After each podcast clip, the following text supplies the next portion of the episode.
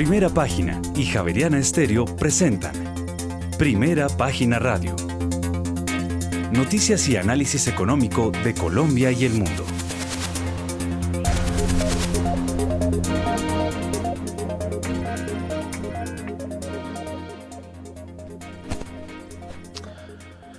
Muy buenos días, son las 6 de la mañana y un minuto. Bienvenidos a una nueva emisión de Primera Página Radio. En este martes 27 de septiembre del año 2022 tendremos todas las noticias y el análisis económico de Bogotá, Colombia y el mundo hasta pasadas las 8 de la mañana. Bajo la dirección de Héctor Hernández y Héctor Mario Rodríguez, hoy presentamos la reforma tributaria subirá a 1,5% la tarifa del impuesto a patrimonios superiores a los 10 mil millones de pesos. Tendremos todos los detalles acerca de las declaraciones del ministro de Hacienda José Antonio Campo respecto a este tema, quien además señaló que la ponencia de la tributaria estará lista la próxima semana. El impuesto al carbono para la gasolina, ACPM y gas aplicaría desde el año 2024. Y por otra parte, el exdirector de Crédito Público, Mauricio Cabrera, y el exministro de Minas, Amílcar Acosta, repetirán como integrantes de la Junta Directiva de Ecopetrol. Y por otra parte, Bancolombia y Empresas Públicas de Medellín, a la cabeza del ranking de utilidades de las 500 empresas más grandes de Antioquia. Y se prevé que para el próximo año existe está una mayor corrección del déficit de la cuenta corriente hacia el rango del 4,4 y el 4,2% del Producto Interno Bruto, de acuerdo con el Banco de Bogotá y ANIF, la Asociación Nacional de Instituciones Financieras. Y dos colombianos lanzan CIOS Energy, la primera fintech que brinda créditos solares al sector residencial. Tendremos estas y otras noticias hoy en primera página radio, ya son las 6 de la mañana y dos minutos. Bienvenidos.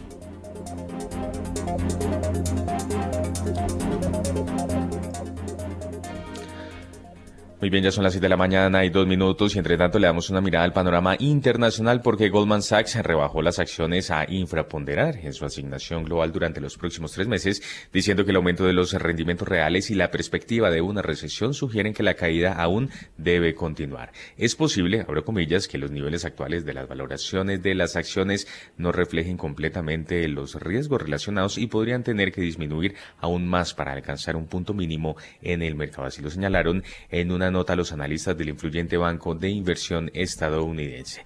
Con una inflación en la zona euro del 9,1% en agosto, el mercado descuenta subidas de tipos más acusadas eh, por parte del Banco Central Europeo. Es que según las previsiones que maneja Goldman Sachs, el organismo que preside Christine Lagarde probablemente subirá las tasas en 75 puntos básicos en las próximas dos reuniones. Es decir, seguirá la estela de Jerome Powell, que con la de septiembre sumó tres subidas consecutivas de 75 puntos básicos, lejos de los 25 puntos a los que vienen acostumbrados los organismos encargados de la gestión de la política monetaria. Hasta la fecha, los economistas de la entidad estadounidense preveían un alza más moderada de en torno a los 50 puntos básicos. El cambio de perspectiva se debe a que, según sus estimaciones, la inflación en el cuarto trimestre dificultará una alza más moderada. Para incrementos eh, más suaves habrá que esperar a febrero del próximo año. Dentro de cinco meses, el Departamento de Análisis prevé que las alzas eh, ronden los 50 puntos básicos. Nuestra previsión, abro comillas, actualizada eleva el tipo terminal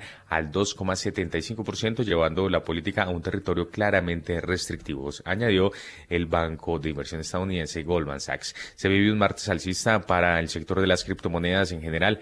La mayor cripto del mundo, el Bitcoin, recupera los 20 mil dólares y consigue alzas en lo que va de la semana frente a las dos semanas anteriores con pérdidas consecutivas. En lo que va de septiembre, de momento Bitcoin aguanta con una alza del 0,7% frente al batacazo de casi el 14% en el pasado mes de agosto.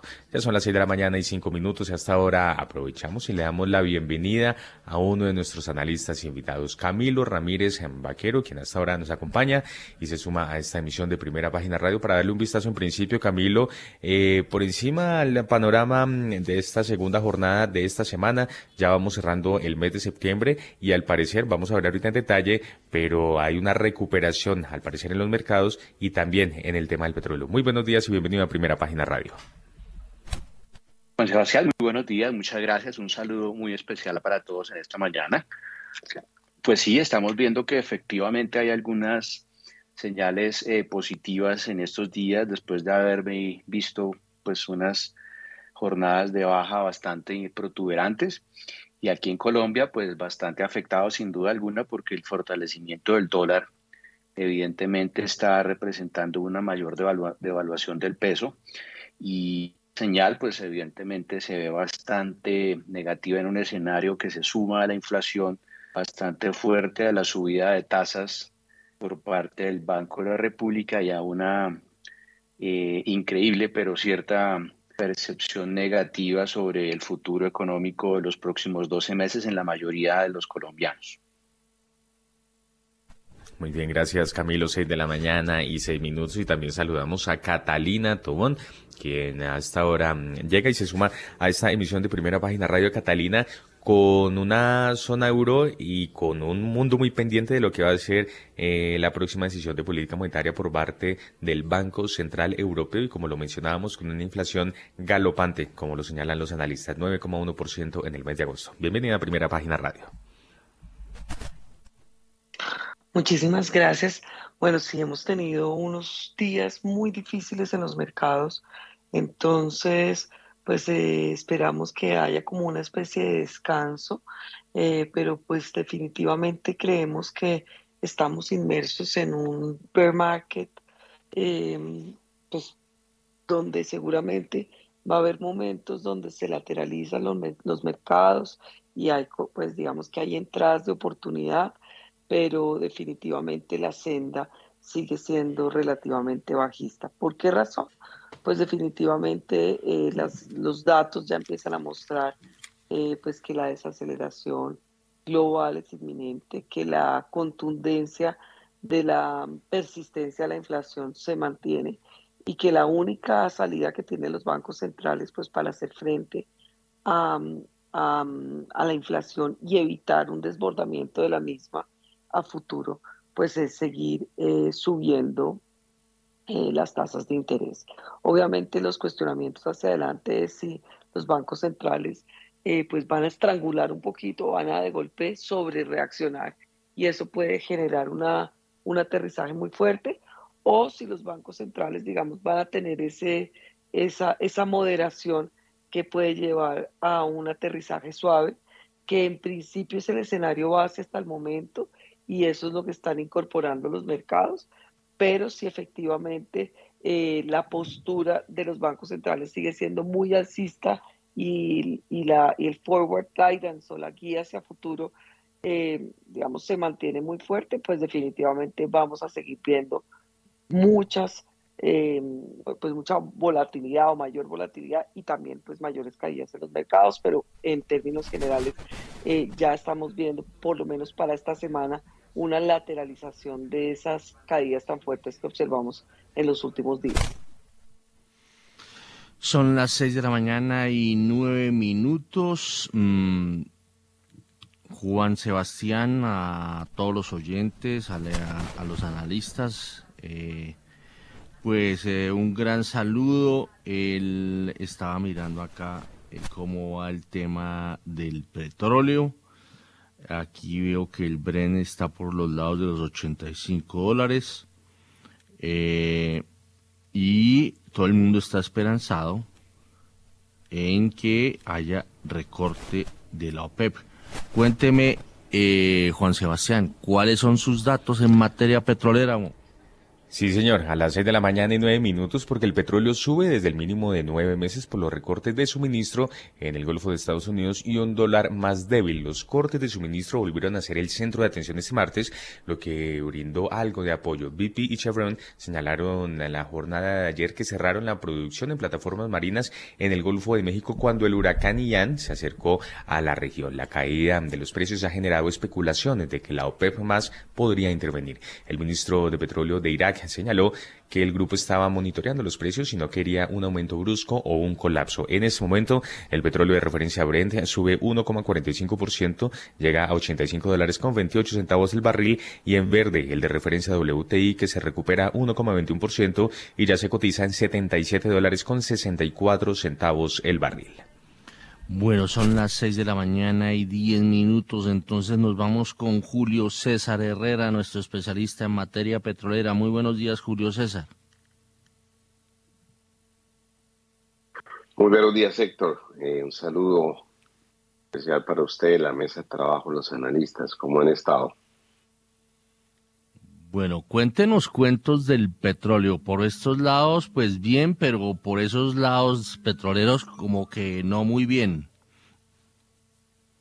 Sí, el, la escolgada del precio del petróleo ha sido, llamaría dramática, porque no hemos llegado a un nivel de 1,85 eh, durante el año. A principios de año, recuerde que estábamos en 78, 83 en calidad Brent y hemos ganado espacio porque la demanda se fortaleció. los temas preocupan al ver este precio ahorita que sigue siendo un buen precio y que creo que se va a fortalecer es que si ya se materializa la preocupación que se ha tenido sobre eh, reducción en el consumo, que técnicamente llamado reducción en la demanda eh, empezamos a ver.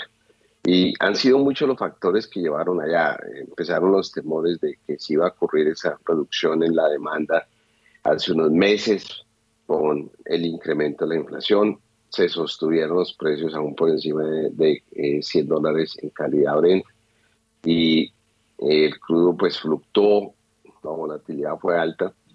Pasaron eh, el incremento de las tasas de interés que han tenido tres ajustes, quizás vamos para el cuarto y al principio el impacto no fue grande, pero a partir de la semana pasada con los últimos incrementos de la FED, la acción es que las acciones que están tomando otros bancos centrales, eh, ya esa visión de la demanda eh, es reducida de parte de los analistas.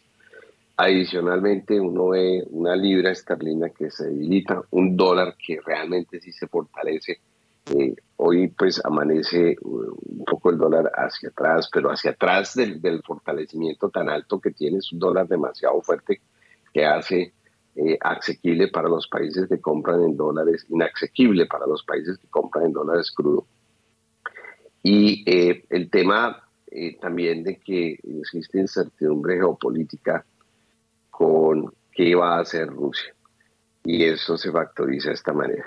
Es una posición temporal. Hay preocupaciones y preguntas como, bueno, está listo el petróleo es para una descolgada muy grande. Eh, vimos ya lo mejor del petróleo este año y vamos a seguirnos reduciendo y ir hacia abajo, hacia un, hacia un precio de un 75.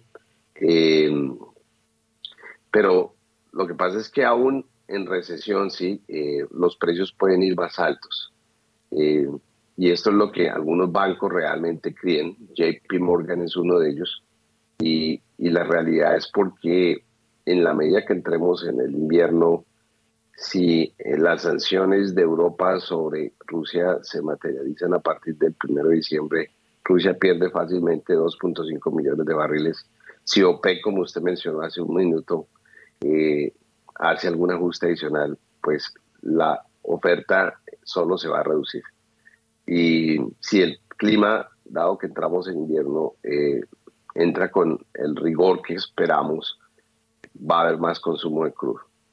Y pues Europa no puede cambiar su situación actual, que eh, está sediento por crudo en estos momentos, luego esto vendrá una corrección. Si es preocupante, genera algún pánico, eh, algunos bancos también han dicho, bueno, ¿será que ya vimos los días gloriosos del petróleo eh, llegando cerca a un 100? Y la respuesta es, creemos que eh, no, porque ese fenómeno se va a revertir. 6 de la mañana y 15 minutos nos vamos con las bolsas del mundo.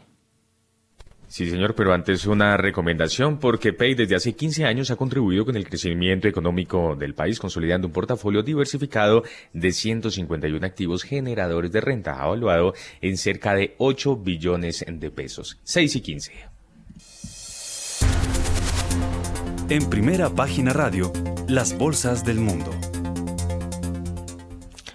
Asia cerró en verde tras las sesiones consecutivas de bajadas por el alza de los futuros estadounidenses. Fueron las compras de los inversores institucionales las que finalmente depararon un avance en otra sesión en la que volvió a pesar la perspectiva de que las próximas subidas de tipos de Estados Unidos y otras grandes economías motivarán una recesión global. En Seúl, el Kospi cerró en positivo tras cuatro caídas consecutivas en un panorama persistentemente marcado por el pesimismo. El índice Nikkei de la bolsa de Tokio cerró hoy con un avance del 0,53%. El índice más amplio, el Top ganó 0,47%. En China continental, el índice de referencia de la bolsa de Shanghái ganó hoy 1,4%, mientras que el parque de Shenzhen avanzó 1,94%. El índice de referencia de la bolsa de Hong Kong, el Hang Seng, cerró prácticamente plano al avanzar tan solo 0,03%. Finalmente, el Kospi de la bolsa de Seúl ganó este lunes 0,13%, mientras que el índice de valores tecnológicos Kosdaq se recuperó 0,83%. En Europa sus principales mercados suben recuperándose después de un comienzo titubeante de la semana, pero los inversores siguen muy preocupados por el aumento de las tasas de interés y el deterioro de las perspectivas económicas. Se espera que el Banco Central Europeo eleve aún más las tasas de interés durante sus próximas reuniones, así lo señaló este lunes la presidenta del Banco Central Europeo, Christine Lagarde, en una audiencia del Comité de Asuntos Económicos y Monetarios del Parlamento Europeo, con estos aumentos diseñados para frenar la demanda. La bolsa española subía 0,7%, el DAX de Alemania subía 1,3%, al igual que el CAC 40 de París y el FTSE de Londres se recuperaba 0,7%. Finalmente, la bolsa de Milán abrió hoy al alza y después de los primeros intercambios del índice selectivo, el FTSE MEP, que subía 0,96%. Muy bien, son las 6 de la mañana y 17 minutos. A ver, Catalina Togón, las bolsas en el mundo. Bueno, pues después de las caídas tan fuertes y de cierta forma descontroladas que hemos visto en las últimas sesiones, estamos viendo algo de descanso. Eh, fue? Sí, a ver. Siga a ah, ver, Catalina. Pensé que, pensé que me había ido. Em, estamos viendo pues algo de descanso y definitivamente em, esto es normal en esas sendas bajistas de los mercados. Eh, no obstante, pues los, digamos que el, sentimiento sigue siendo altamente negativo. El VIX está en máximos niveles.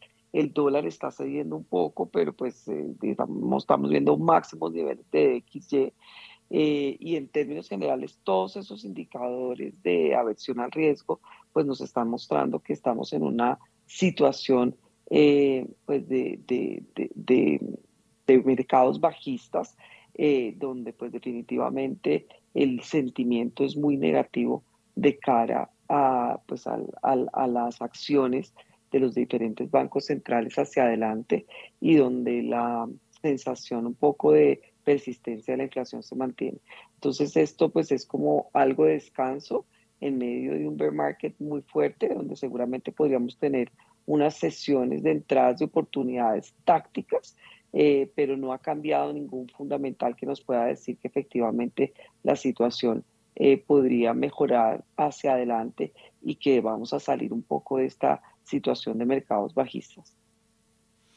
Muy bien, son las 6 de la mañana y 19 minutos. A ver, eh, este fin de semana Camilo Ramírez se mandó un artículo, mm, pues, eh, y le metió tema internacional, tema económico internacional, aunque su especialidad está por el lado más de, eh, más jurídico que económico, pues lo vi votando corriente fuertemente sobre el tema eh, económico, sobre lo que le está esperando al mundo. Bueno, a ver, vemos que las bolsas se están tratando de recuperar, pero eh, no lo vi muy optimista sobre el mundo. A ver, Camilo Ramírez, muy buenos días. Héctor, muchas gracias. sí, Héctor, pues yo creo que de manera general el panorama no luce bastante agradable en la medida en que hay definitivamente una coyuntura que desde el punto de vista económico es bastante fuerte, ya lo hemos mencionado anteriormente, el tema de la inflación galopante en todos los países, los bancos centrales subiendo tasas de interés de una manera eh, pues digamos, eh, no vista en décadas, que aprietan finalmente el crecimiento económico en los diferentes países. Y vemos Estados Unidos, que es finalmente el que tiene el control de la, de la llave del, del, del precio del dólar, subiendo tasas también y amenazando con una recesión económica que finalmente cuando existen recesiones en Estados Unidos, pues hay unos efectos económicos a nivel global importantísimos y particularmente en esta zona del mundo en donde las exportaciones de casi todos estos países son fundamentalmente a ese mercado.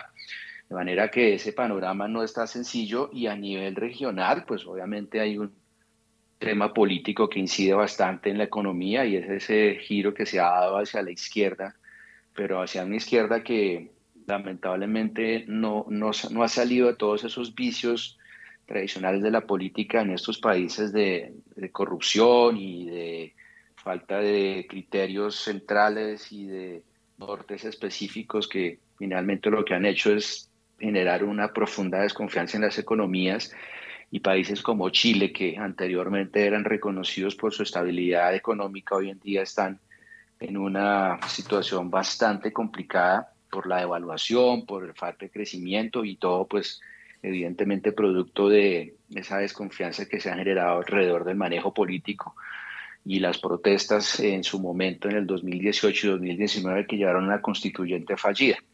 Y todo eso, pues en Colombia tiene un espejo bastante interesante en la medida que el gobierno de Petro, que lleva tan poco tiempo, eh, en estos primeros días no vamos a ver ningún cambio fundamental pero con las pocas señales que se han dado de lo que van a ser los próximos años, eh, hay ya suficiente desconfianza en el mundo económico que tienen en este momento paralizados muchísimos eh, sectores de la economía, particularmente sectores como el de la propiedad raíz, el sector agrícola, etcétera, etcétera, están viendo cómo las posibles modificaciones que hay en la reforma tributaria, las posibles acciones del gobierno para hacer una reforma agraria, vemos cómo hay un eh, desaforado eh, interés de comunidades campesinas de tomarse a la brava y ocupar predios agrícolas, no tener una reacción del Estado lo suficientemente contundente como para que se, se, desincentive pues ese ánimo de, de, ocupación. O sea, creo que hay un cóctel bastante complejo, Héctor. Eh, yo no lo llamo negativo porque finalmente creo que la humanidad está acostumbrada a tener épocas supremamente convulsionadas y conflictivas y de hecho pasamos una hace dos años y medio, tres años con la pandemia y lo que estamos viendo pues evidentemente es parte de ese antecedente y de cómo se van decantando las cosas desde el punto de vista económico, pero en el tema político es donde estamos viendo que efectivamente se están girando todos los sistemas hacia los extremos. Vimos que en Italia particularmente acaba de ganar una una primera ministra, una presidente que es de un corte absolutamente de ultraderecha, que no tiene pues evidentemente todo el apoyo nacional, pero que finalmente representa una, una posición nacional alrededor de ir en contra de la inmigración, ir en contra de la globalización, etcétera, etcétera. De modo que efectivamente sí es un momento bastante particular, muy convulsionado y en donde creo que no hay ninguna certidumbre para poder mirar hacia adelante con la tranquilidad de que lo que va a pasar sea bueno. Bueno, en este momento son las 6 de la mañana y 24 minutos. Pues aprovechemos a los abogados a ver que si nos ayudan a ver.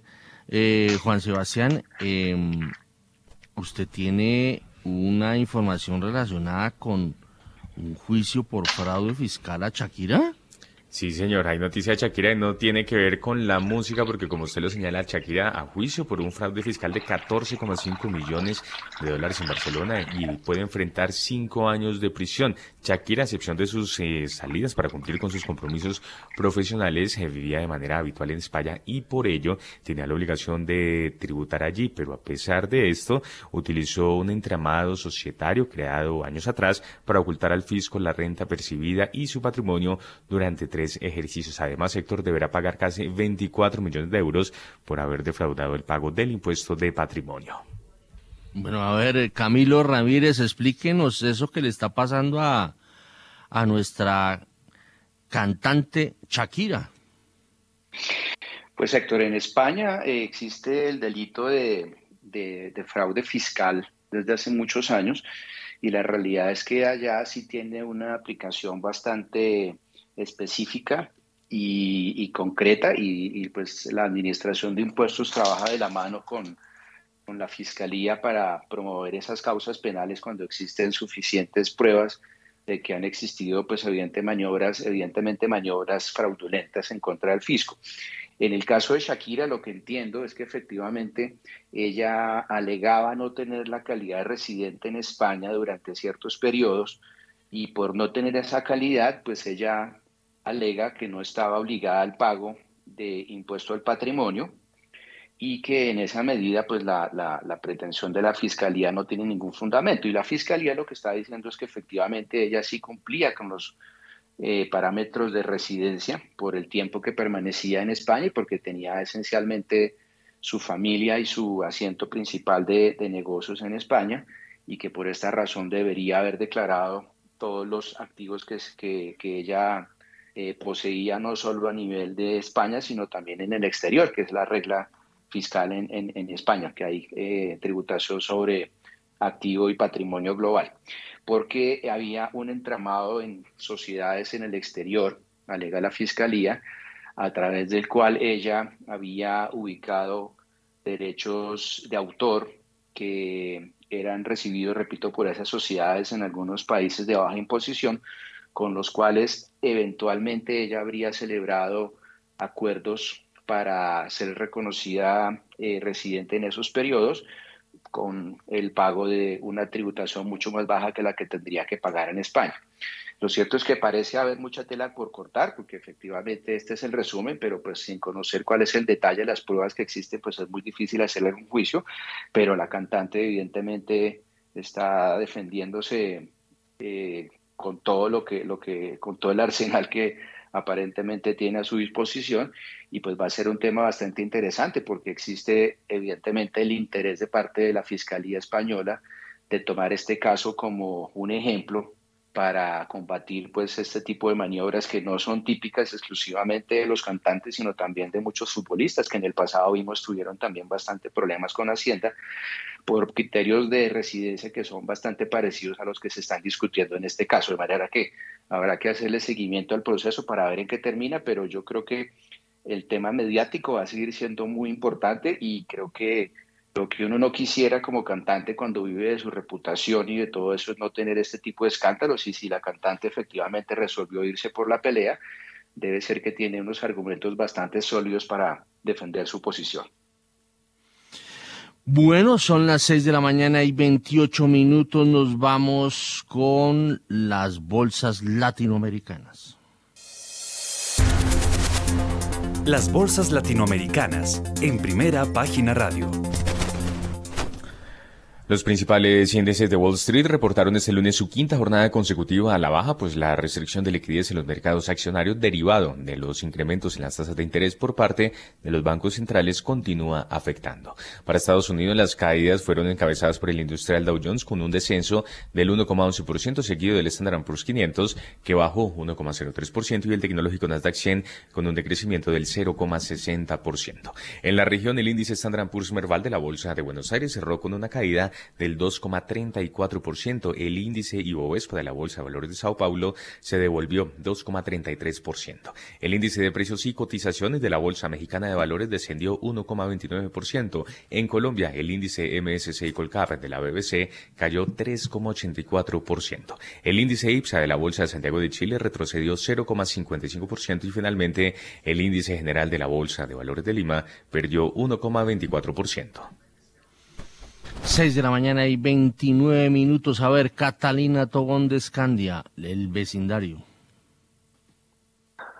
Bueno, dentro de las, eh, digamos, eh, los eventos que suceden o que se acentúan con momentos de aversión al riesgo es que eh, pues los mercados emergentes que tienen un beta o, que se mueven en mayor proporción, pues se ven impactados de forma pues contundente.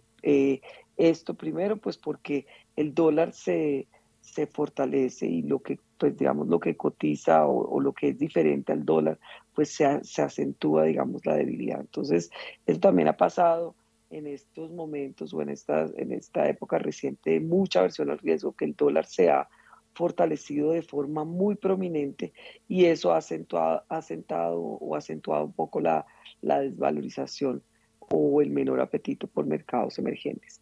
Eh, sin embargo, pues en América Latina hay un factor que ha, digamos, mitigado el, el, el movimiento y es que hemos tenido, a pesar de los últimos días donde los commodities pues también se han desvalorizado de forma contundente, hemos tenido periodos de valorización de commodities que le han puesto, digamos, un piso a esa desvalorización. un poco el, comentario es, en, momentos de mucha aversión al riesgo, pues mercados emergentes eh, se afectan, a Latinoamérica no es la excepción. Este año hemos tenido ciertos mercados que se han comportado relativamente bien, que han sido un poco más defensivos, pero aquellos mercados pues que tienen factores eh, además digamos de pues de, incertidumbre puntuales como pues es nuestro mercado donde estamos a puertas de un tema tributario que puede afectar eh, pues la dinámica de las compañías hacia adelante pues también se acentúa esa desvalorización. Entonces, poco también el view de corto plazo para los mercados eh, LATAM no es el mejor, eh, pero pues también hay que poner sobre la mesa que la medida en que eventualmente haya algo de, correcciones en los precios de los commodities, pues esto le va a poner un piso a las caídas de las bolsas de la región, particularmente lo hemos visto en Brasil, eh, algo en México y Chile, pues también eventualmente, digamos, ha tenido algunas sesiones eh, que han sido relativamente positivas, pero en estos días, pues de haber mucha aversión al riesgo, la región también se impacta de forma contundente. 6 de la mañana y 32 minutos. A ver, estamos por estos lados. A ver, Julio César Herrera, ¿cómo está viendo el tema petrolero por estos lares? Con respecto a Latinoamérica, Héctor, eh, creo que debemos seguir colocando atención a los desarrollos que se den en las conversaciones con Venezuela el paso que da el presidente Petro y su gobierno de restablecer relaciones. Ya tenemos el primer vuelo a Caracas. Eh, esta es una historia que se desarrolla y que pues va a centrarse en temas de energía, en temas de alimentos, en temas de eh, refugiados, en temas de inmigrantes y en cómo los dos países recuperan espacio, negocian deudas anteriores. Eso, esa noticia eh, continúa avanzando latinoamericanamente, pues seguir observando Ecuador y su proceso de crecimiento petrolero.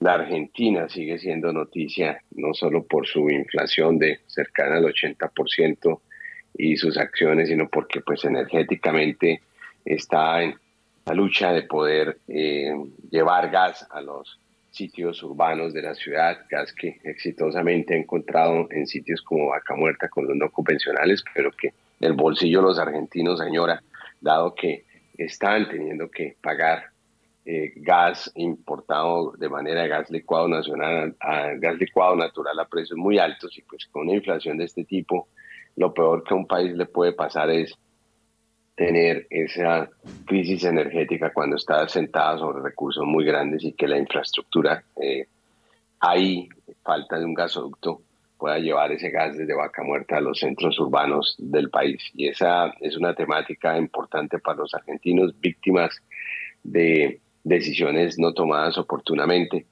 y que pues afectan la canasta familiar del argentino en medio de la inflación y de lo cual debemos aprender nosotros de los otros países latinoamericanos. Brasil sigue haciendo su eh, marcha eh, exitosamente con descubrimientos petroleros. Importante lo que va a ocurrir en las elecciones y qué impacto trae eso en política energética a Brasil, pero tienen eh, reservas, tienen mercado y están pues de manera muy prudente desplazando ese crudo a los mercados internacionales y solo creciendo eh, relevantemente en su producción nacional. Y son los países pues actores de Latinoamérica en adición pues a México que eh, ha estado en estado constante de tratar de mantenerse, renovar sus refinerías eh, y con pues la gran beneficio de que siguen trayendo gas de los Estados Unidos, gasolina de los Estados Unidos y pues pues eh, que está reemplazando lo que ellos dejaron de producir también hace algunos tiempos, y, pero desde el punto de vista logístico tienen acceso a, esos recursos naturales. Bueno, son las 6 de la mañana y 35 minutos. Veo que eh, Guillermo Valencia se acaba de conectar aquí a la mesa de eh, Primera Página Radio. ¿Cómo está viendo la situación? Y pues le pregunto de una vez eh, de, de esa postura que usted está exponiendo y que sobre la cual hizo un análisis para primera página el fin de semana. Eh, él está dedicado al despertar del realismo mágico de los mercados. Eh, aunque yo no comparto lo que él termina diciendo, que dice que el carry trade no va más. A ver, Guillermo Valencia, eh, buenos días y cuéntenos eh, cómo está viendo el mundo y apuntemos a su análisis del realismo mágico. Muy buenos días, Héctor. Un saludo muy especial para la mesa de trabajo, para los colegas y, por supuesto, para la gran audiencia de primera página realismo mágico creado por la globalización, un mundo donde era fácil propagar la democracia, un mundo donde las transferencias de tecnología traía progreso y lo que nos preguntábamos siempre era cuál es el siguiente país emergente que tiene una oportunidad. Lo fue México en los 90, lo fueron los tigres asiáticos en el 95 al 2000, lo fue China del 2000 al 2008. Pero ese mismo mundo de la globalización tiene ganadores y tiene perdedores. Un China supremamente ganador porque un billón de chinos salieron de la pobreza, pero solamente un 20% de la población mundial se benefició de la, globalización, de la globalización. Se benefició las personas que tenían acceso a invertir en ciertos activos, se benefició las personas que tenían acceso al capital barato y la reacción de esos perdedores de la globalización fueron Brexit, fueron Donald Trump, y fue el populismo de izquierda en Latinoamérica y probablemente el nacionalismo que viene ahora en Europa. Entonces, es esa globalización la que nos trajo deflación por mucho tiempo y es esa globalización la que está en jaque. O sea, hoy nos preguntamos, ¿estamos en esta inflación? No, no estamos en esta inflación. Estamos en un nuevo sistema de comercio internacional donde hay varios poderes geopolíticos pidiendo pista, hay diferentes configuraciones de comercio y hay una necesidad de seguridad nacional por tener el control de determinadas cadenas de valor, de determinadas tecnologías y de determinadas materias primas. Ese es el mundo en que estamos. Entonces, cuando uno se pregunta si hay un paralelo en la historia con lo que acontece ahora, no son los 70. En los 70 Estados Unidos era un importador neto de energía, hoy es un exportador neto de energía. Si hay un paralelo en la historia, se llama la Guerra Fría, y esa Guerra Fría ocurrió entre los 50 hasta los 80. Y, yo creo que estamos en el principio de una nueva Guerra Fría, entonces si hay un paralelo es los 50. ¿Qué pasó en Latinoamérica en los 50? Héctor, usted que es un, un estudioso de la historia colombiana, yo creo que ahí uno encuentra muchos paralelos con lo que está pasando en la historia latinoamericana. Muy bien, son las 6 de la mañana y 39 minutos a las 6 y 39. Venga a ver si ya estamos, estamos conectados ya con Johanna López. Eh, a ver, eh, Johanna, eh, le damos primero los buenos días y usted estuvo en la frontera. ¿Qué pasó en la frontera? Cuéntenos aquí, haga de cuenta que está hablando con sus amigas eh, y nos va a echar chismes, está reunida con sus amigas en el baño, ¿no? Acuérdense que ahí hay una, hay una especie de, de sitio de conspiración y, y es el baño. A ver, cuéntenos qué pasó en la frontera.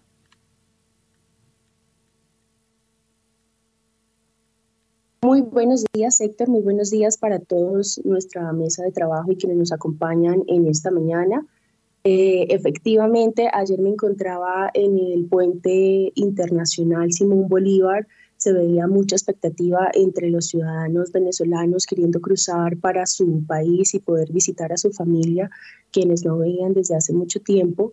Eh, debido a un retraso que tuvo el presidente de Colombia, Gustavo Petro, se habilitó el paso peatonal durante una hora Eh, y tuvimos la oportunidad también de hablar con Jessit Sarmiento, que es el agente aduanero de Colombia, y con Víctor Méndez, quien es el director regional de la Federación Colombiana de Transporte de Carga y Logística, y ellos nos comentaban que eh, principalmente los sectores que se van a ver em, reactivados o que van a ver más rápido esta reactivación económica será el comercio de almacenes de depósito, las bombas, las estaciones de servicio, los almacenes de puesto, todo lo que tenga que ver con la cadena de suministros de transporte.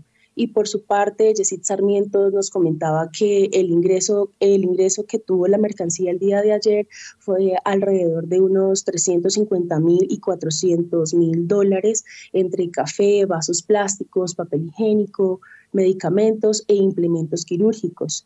Y em, la carga que ingresó a Venezuela eh, con todo esto iba a ser comercializada en Montes de Colombia para hipermercado de Garzón en Venezuela, así como también se manejaron los vasos plásticos a través de la comercializadora llamada Agroindustria y en el país vecino por Marplast Venezuela.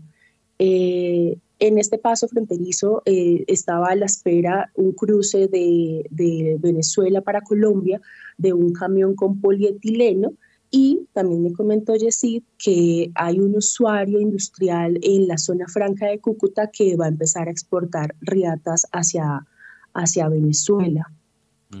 Eh, asimismo, también em, Víctor Méndez nos comentaba que eh, la nueva frontera que se va a realizar, o sea, una, va a haber un acuerdo que se va a realizar con la nueva frontera en el mes de octubre y esta se va a llevar a cabo en Maracaibo, en Venezuela, y posterior a ello se va a realizar una rueda de negocios en la ciudad de Cúcuta.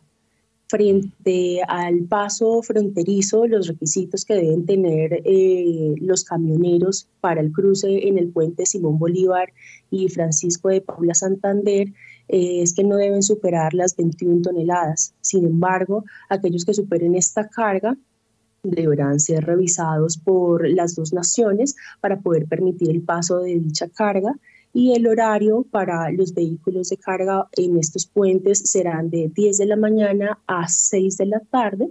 Esta es una decisión que está sujeta a la operación de cada puente y a las necesidades de cada una de las naciones. Frente al paso peatonal, el horario quedó de 5 de la mañana a 8 de la mañana. Asimismo, cuando ya se hizo la apertura oficial de la frontera, se vieron muchas personas cruzar hacia Colombia para, en busca de compra de mercancía para llevar nuevamente a su país natal y muchas personas que también iban con niños y se hicieron al frente del SENAF para poder sellar sus pasaportes e ingresar al interior del país. Nos comentaban las personas de migración que las personas venezolanas, no todas, eh, necesitan sellar su pasaporte. Nos comentaban que aquellas personas que vayan a comprar mercancía necesitarán su cédula para poder cruzar y hacer la compra de lo que necesiten. Y aquellas personas que se dirijan eh, más hacia el interior del país sí deberán sellar su pasaporte para poder ingresar. Y las personas y de las personas de a pie, ¿qué palpó usted? Bueno, las personas de a, de a pie iba a tan pronto se abrió la, la, frontera, iban con mercancía para lado y lado.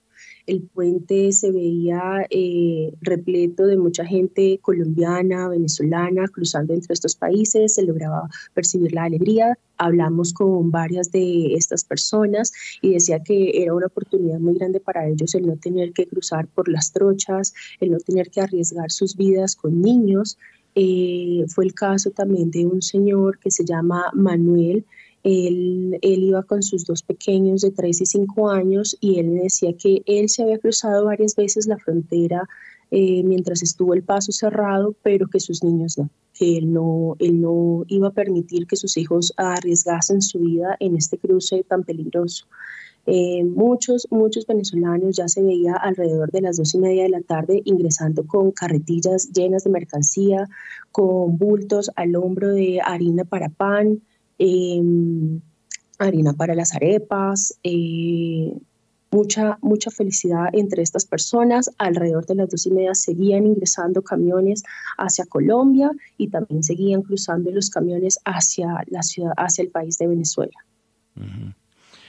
Bueno, muy bien. Este es un informe de Johanna López, quien estuvo allá en el lugar de los hechos. Eh, mm, para mí, en que eh, yo en anteriores programas lo he dicho muchas veces, la frontera colombo-venezolana es muy diferente a otras fronteras de otros países. Eh, yo estoy seguro que de todas formas el comercio negro fue gigante en estos, en estos tiempos largos de cierre de frontera, porque las relaciones colombo-venezolanas, así a veces no lo creamos, son muy estrechas y van desde, desde Bucaramanga hasta el Táchira. Eso es prácticamente un país diferente en donde muchos eh, colombianos tienen pasaporte venezolano y muchos venezolanos tienen pasaporte colombiano tienen doble ciudadanía, tienen eh, cédula colombiana y tienen cédula venezolana. Eso, eh, la relación es eh, muy estrecha, muy estrecha. Yo, yo siempre he manifestado acá y, lo reitero, la hermandad entre dos países como Colombia y Venezuela creo que no existe en ningún otro lugar del mundo. Mm, y que yo me imagino que eh, ese, eso que nos está contando Johanna de que algunas personas de este señor Manuel que pasaba la frontera, pues yo creo que eh, se hizo en muchas ocasiones, obviamente como, como nos lo reporta Johanna, eh, no lo hacía con sus hijos, con, sus, con los menores, pues por el riesgo que podría eh, acarrear esto. A ver, eh, Juan eh, Munevar nos tiene un informe con relación a lo que puede pasar con, y ahorita le voy a dar la palabra a Julio César Herrera que levantó la mano, con relación al sector agropecuario. Con la reapertura de la frontera con Venezuela, el sector agro protagonizará y desde el gobierno se espera una recuperación comercial de 2.200 millones de dólares en 2023. El lunes, a partir de las 8 de la mañana, Colombia y Venezuela dieron inicio a la reapertura de la frontera entre ambos países, luego de que en el 2019 se rompieran las relaciones comerciales con el vecino país cuando el expresidente Iván Duque reconociera a Juan Guaidó como presidente interino. Sin embargo, desde el gobierno actual se espera que las relaciones comerciales reactiven la exportación, principalmente desde los sectores agrícola, agropecuario, agroindustrial, médico, siderúrgico, industrias primas, entre otros. Además, con la reapertura se esperan que el año tenga una recuperación de mil millones de dólares. Frente a las mejores cifras del comercio entre ambos países, por allá en el 2008, el ministro de Comercio Germán Umaña tiene estimaciones que al finalizar el gobierno de Petro se recupere el intercambio comercial entre un 60 y 70% a unos 5 mil millones de dólares. Eso es así, era cerca de 8 mil millones de dólares. Creo que las, el monto de las exportaciones eh, que iban hacia Venezuela. Mm, a ver, Julio César, ¿usted por qué levanta la mano?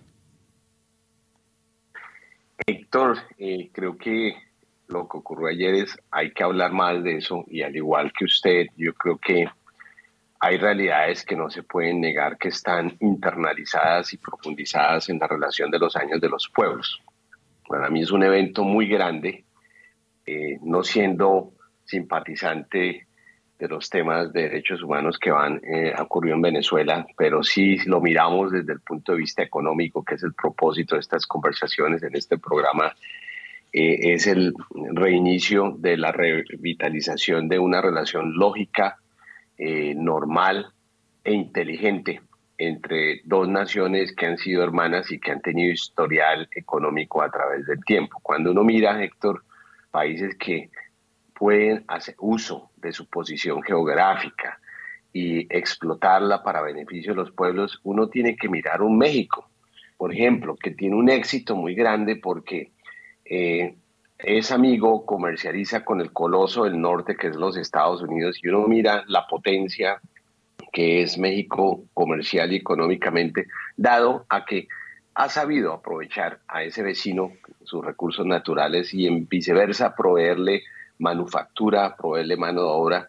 Eh, y ese es uno de los grandes éxitos de, México. Uno mira un Brasil y se da cuenta Brasil está mirando rutas de comercio, qué va a hacer con su gas, eh, si lo puede llevar, a los argentinos, lo puede llevar a otros sitios de Latinoamérica. Uno mira los mismos argentinos que han comercializado con Chile, con un mismo Bolivia, un mismo Bolivia que ha vendido gas a Argentina. Entonces, pensar regionalmente es un movimiento eh, inteligente. Eh, desafortunadamente, la miopía del anterior gobierno pues no llevó a beneficios en ese sentido, pero a Colombia le conviene comercializar con Venezuela. A Colombia le ha convenido a través del tiempo y el evento más grande lo tuvimos hace 20 años. Parte de que Colombia tuvo un impacto económico y crecimiento económico cuando eh, los venezolanos salieron de allí, muchos que con recursos, con eh, capacidad industrial eh, salieron por el mundo, escogieron Colombia y de que eh, hayamos podido tener inversión en finca raíz, entraron a formar parte de nuestra industria energética y hoy en día están y que trajeron mucho dinero a, la economía colombiana, pues repercutió en que en esos momentos, 2020, eh, en los 2000, perdón, 2001, 2002, 2003, que habían también crisis, eh, el déficit colombiano fue mayor porque todas esas divisas entraron. Entonces yo creo que debemos ver cómo económicamente esto va a ser beneficioso cómo Colombia va a tener capacidad de proveer alimentos, cómo Colombia va a poder comercializar y aún cobrar cuentas pendientes que quedaron eh, cuando se tomó una posición tan dramática y drástica de cerrar y pues muchos quedaron con sus cuentas por cobrar eh, y se puede volver a revitalizar. Es muy bueno para muchos comerciantes colombianos y yo sí lo veo como una gran oportunidad porque países como nuestros no podemos trabajar solos. Nosotros no tenemos la capacidad de hacerlo y, en equipo y ojalá se solventen los temas de derechos humanos, los temas eh, políticos. Eh, ojalá las sanciones se remuevan porque Colombia es más con Venezuela.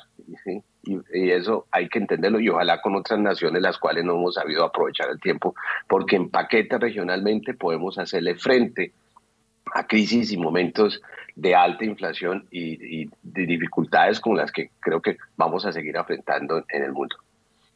Bueno, son las 6 de la mañana y 52 minutos. Hay que decir que el problema con Venezuela se detuvo formalmente en materia exportadora porque pues los venezolanos o no podían pagar o no les dejaban pagar o no pagaban, ¿no? Y también hubo el problema de eh, de exportaciones ficticias que, que buscaban que las autoridades venezolanas hicieran un reconocimiento para un cobro que, de algo que no existía. Mejor dicho, hubo de todo. 6 y 53. No voy a contar temas muy personales, pero de pronto Camilo Ramírez nos puede ilustrar mejor. Sin duda alguna, Héctor, pues yo tengo una larga relación con Venezuela debido a mi relación matrimonial y he tenido no pues, quería decirlo no quería decirlo. Y he tenido la oportunidad de, ver cómo fue ese proceso de, desgaste y deterioro político y económico en los últimos 25 30 años. Y yo creo que la apertura que se está produciendo ahora era pues primero que todo absolutamente necesaria desde el punto de vista de la de la calidad de vida de las personas en la frontera que estaban padeciendo realmente una situación imperdonable de aislamiento, cuando las zonas de frontera no están delimitadas por una barrera, sino que son comunidades que tienen precisamente esa, esa unidad alrededor de los propósitos y los intereses económicos y sociales que uno artificialmente no puede romper. Y por otro lado, porque creo que eh, desde el punto de vista político, y desde el punto de vista de seguridad no tenía ningún sentido cerrar las puertas a la comunicación con el gobierno de Maduro cuando existen infinidad de problemas comunes alrededor de la guerrilla, del narcotráfico y el contrabando, que solamente podían manejarse de manera conjunta y con un diálogo pues eh, fluido alrededor de esos temas. Yo creo que sí va a ser bastante positivo para, para ambos países esta apertura. Va a generar sin duda alguna una cantidad de ajustes en el mediano plazo para que pueda darse de manera fluida el intercambio comercial y de personas. Y lo que también hay que dejar en claro es que muchos de los problemas tradicionales van a seguirse presentando, es decir, va a haber, va a seguir habiendo contrabando, va a seguir habiendo movimiento de, de mercancías ilegales, va seguramente a haber también un movimiento importante de, de, divisas eh, de orígenes dudosos, etcétera, etcétera, que son los males típicos de una frontera pero que sin duda alguna no pueden opacar los grandes beneficios que se pueden producir de que haya un intercambio comercial. Y creo yo, Héctor, que esto va a generar un, un escenario interesante para pensar, porque cambiando de tema, y es precisamente conectado con esto, o sea, Venezuela es un país que en este momento está prácticamente dolarizado, aunque no de manera oficial, pero eh, debido a la eh, devaluación permanente y a la inflación constante que se produjo en los últimos años en Venezuela, el dólar terminó siendo una moneda de curso forzoso, porque el bolívar prácticamente hoy en día no, no tiene mayor presencia. Y al final de cuentas estamos rodeados de países como Panamá, Ecuador, Venezuela, en los cuales hay una dolarización real y uno empieza a preguntarse si tenemos intercambio comercial con nuestros vecinos, si tenemos un tráfico permanente de personas y, y repito, todos esos problemas buenos eh, relacionados con, con, el flujo de, de, inmigrantes y los problemas malos relacionados con el tema del narcotráfico, Colombia puede darse el lujo de mantener una, una, una situación de, de, de desconocer, digamos, el flujo efectivo del dólar. Es algo que no estoy planteando ni siquiera a nivel institucional sino que creo que de hecho uno de los fenómenos que se va a producir, y de ello creo que tengo alguna, alguna percepción de que va a ser así, es que muchísimos de esos recursos que quedaron atrapados del narcotráfico en Venezuela, que sabemos todos es un puente necesario para para, para, para, el narcotráfico, según lo han venido denunciando las autoridades colombianas y de Estados Unidos, pues muy probablemente esos recursos que estaban congelados allá porque no podían movilizarse van a empezar a movilizarse por acá. Y yo creo que controlar eso no va a ser tan fácil. Y por eso digo yo, va a ser muy interesante ver cómo estando nosotros alrededor de países que tienen movimientos en dólares, no vayamos nosotros a terminar afectados por esa dinámica. De manera que esperemos, repito, que las cosas sean de manera positiva, pero yo creo que es una es una salida absolutamente indispensable la que se está produciendo alrededor de la apertura de esas fronteras. Bueno, son las eh, 6 de la mañana y 57 minutos. Yo planteo la relación entre Colombia y Venezuela como cuando uno está en la playa en pleno calor y usted agarra un manojo de arena y se pasa la arena y se queda uno sin nada en la mano. Eso pasa en la frontera colombo-venezolana. Eh, obviamente que les, les ha tocado ingeniárselas para poder manejar eh, una relación que es, no, no se puede romper.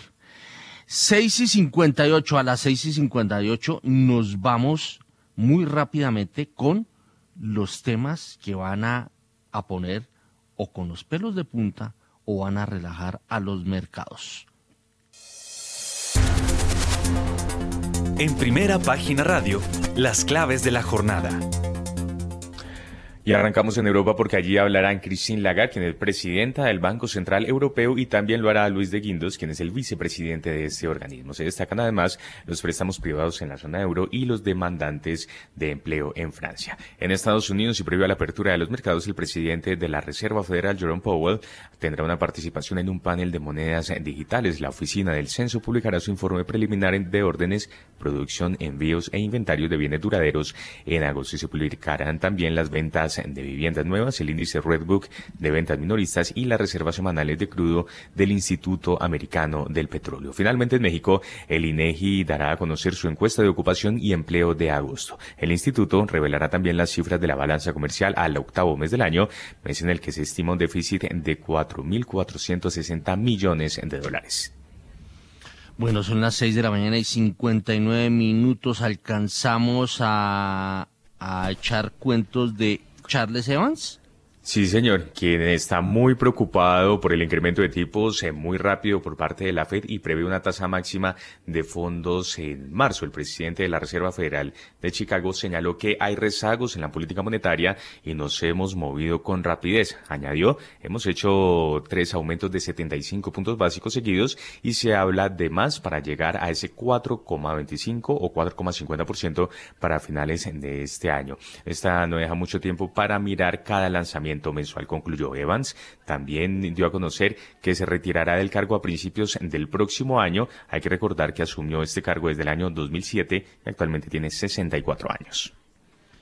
Bueno, son las 7 eh, en punto. Nos vamos sin comerciales porque eh, quiero que algunos de nuestros analistas que siempre a las 7 les coge el afán, no se nos vayan.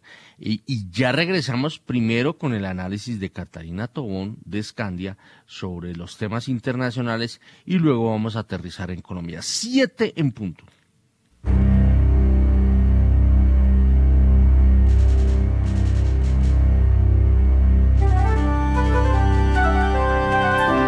...91.9 Javeriana Estéreo, Bogotá.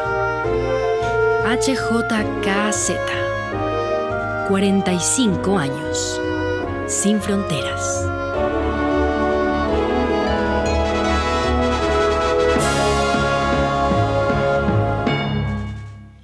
Son las 7 de la mañana y un minuto. Em, a ver, Catalina Tobón de Escandia. Eh, los temas que van a poner de, mm, con los pelos de punta o no a los mercados y esto que dijo Charles Evans eh, de la Reserva Federal de Chicago? Bueno, pues el, el, mensaje alcista de, de, la Fed va a seguir y eso pues se ve en el dólar. O sea, nosotros vemos que ahorita el dólar está moderándose, pero un DXY pues al nivel de 114, eso no lo habíamos visto, eso es un, un tema eh, pues histórico en términos de fortaleza. Y esa fortaleza pues del dólar hace, digamos, sentido en un entorno de mucha aversión al riesgo en un entorno donde la Reserva Federal va a ser el banco central de los países desarrollados, eh, pues con mayor músculo para seguir subiendo sus tasas de referencia. Y en ese orden de ideas, pues yo creo que ese va a ser, eh, eh, digamos, esa fortaleza del dólar y ese mensaje alcista de los bancos centrales van a ser los, los, los aspectos que van a marcar la dinámica de los principales activos pues en los próximos meses. Entonces, eh, pues creo que el, esa, eh, eh, esas intervenciones de, de, los diferentes miembros de la FED, del Banco Central Europeo, de los bancos centrales, pues van a seguir siendo los factores claves, los factores que ponen de punta los mercados en cierta forma y que van a seguir pues marcando una, una dinámica donde el, el foco de los agentes va a estar en pues qué tan fuerte va a ser el proceso de esta inflación, eh, qué tan persistente va a ser esa inflación y qué tan fuerte va a ser el aterrizaje de la economía. Hasta el momento los mercados están incorporando un aterrizaje suave, es decir, una persistencia de la inflación, pero que se controla hacia adelante con un aterrizaje suave de la economía global. Pero si los bancos centrales, pues digamos que se les va la mano y en cierta forma para evitar un problema futuro de inflación le ponen un freno de mano muy fuerte a la economía, pues vamos a tener un aterrizaje forzoso. Y eso desde mi punto de vista aún no lo han descontado del todo los mercados y eso podría implicar eh, pues unas caídas adicionales. Pero vuelvo y reitero, el escenario base es un aterrizaje suave, eh, bancos centrales que se mantienen con un mensaje alcista, pero que va a implicar una, un menor dinamismo de la economía global, pero un menor dinamismo paulatino y no, digamos, una, una caída muy fuerte de la economía global que implique una recesión profunda hacia adelante. Muy bien, son las 7 de la mañana y cuatro minutos ya. Nos vamos porque alguien, alguno de los analistas me lo solicitó. Eh, vámonos con el tema tributario. Entremos pues eh, con Daniel Tamara que nos tiene un informe. La reforma tributaria subirá a 1.5% la tarifa del impuesto a patrimonios superiores a los 10 mil millones de pesos. Esto fue lo que dijo el ministro de Hacienda, José Antonio Ocampo. En materia de patrimonio, eh, Eh, hoy se aprobó eh, una, eh, una tarifa adicional para patrimonios de más de 10 mil millones, que es de 1.5%. Ese fue el cambio y, quedó la transición para valorar los, los activos de, de, las inversiones de las personas que ganan patrimonio. Y seguimos con Daniel Tamara y seguimos con más reforma tributaria. La reforma tributaria sí permitirá que las empresas del sector minero energético deduzcan las regalías, pero a cambio subirá en cinco puntos el impuesto de renta a pagar. Esto fue lo que dijo el ministro de Hacienda, José Antonio Ocampo. En, materia de, impuestos a, la, eh, eh, a, los recursos naturales, digamos al carbón y al petróleo, eh, hay, un acuerdo de, cambiar la no deducibilidad por cinco puntos extras de impuesto de renta y hay una, nueva fórmula para, los impuestos a las exportaciones. Tiene una base más alta, basada en el precio promedio de los últimos 20 años, y un impuesto sobre ese del 20%. Si se excede, digamos, ese, ese, precio base quedó mucho más alto que había en el proyecto original. Siete de la mañana y cinco minutos. A ver, eh, seguimos con Daniel Tamara porque pues eh, con estos ajustes la pregunta es ¿qué pasará con lo que espera el gobierno recaudar? Sin contar la eficiencia de la DIAN, la tributaria recaudará poco menos de 25 billones de pesos hasta el cuarto año con las recientes modificaciones, que es cuando termina la gradualidad en el impuesto al patrimonio. Esto fue lo que dijo el ministro de Hacienda, José Antonio Campo. Eh, es que los 50 son con el, control de la evasión Ah, o sea, pero sin evasión, o sea, con los menos los impuestos adicionales, eh, digamos, eh, es eh, inicialmente, que pasa como el impuesto al patrimonio se vuelve gradual, porque, digamos, cuando hay el, digamos, el, digamos, el, valor de, las propiedades está fuertemente subestimado, vamos a, dar un periodo de transición de cuatro años para que actualicen el valor de, los, pues, de las propiedades, ¿no? eh, propiedades accionarias, ¿no? propiedades en, empresas. Entonces, eso quiere decir que el impuesto al patrimonio inicialmente recauda menos, pero aumenta gradualmente eh, a lo largo de los cuatro años. Eso, también debo decir que hay normas que no sabemos exactamente cuánto dan, pero que van a dar más recursos. Por ejemplo, las normas sobre zonas francas. O sea, las empresas que, que no, no, pueden cumplir las, eh, los objetivos de, eh, o las metas que hay en zonas francas, que eh, inicialmente no pueden vender más del 40% del mercado interno, después menos, más del 30 o después más del 20%, entonces, pero no sabemos cuántas empresas no van a cumplir eh, esa, ese, objetivo y por lo tanto van a tener que, eh, digamos, pagar el 35% de impuestos. Bueno, y avanzamos con más de reforma tributaria.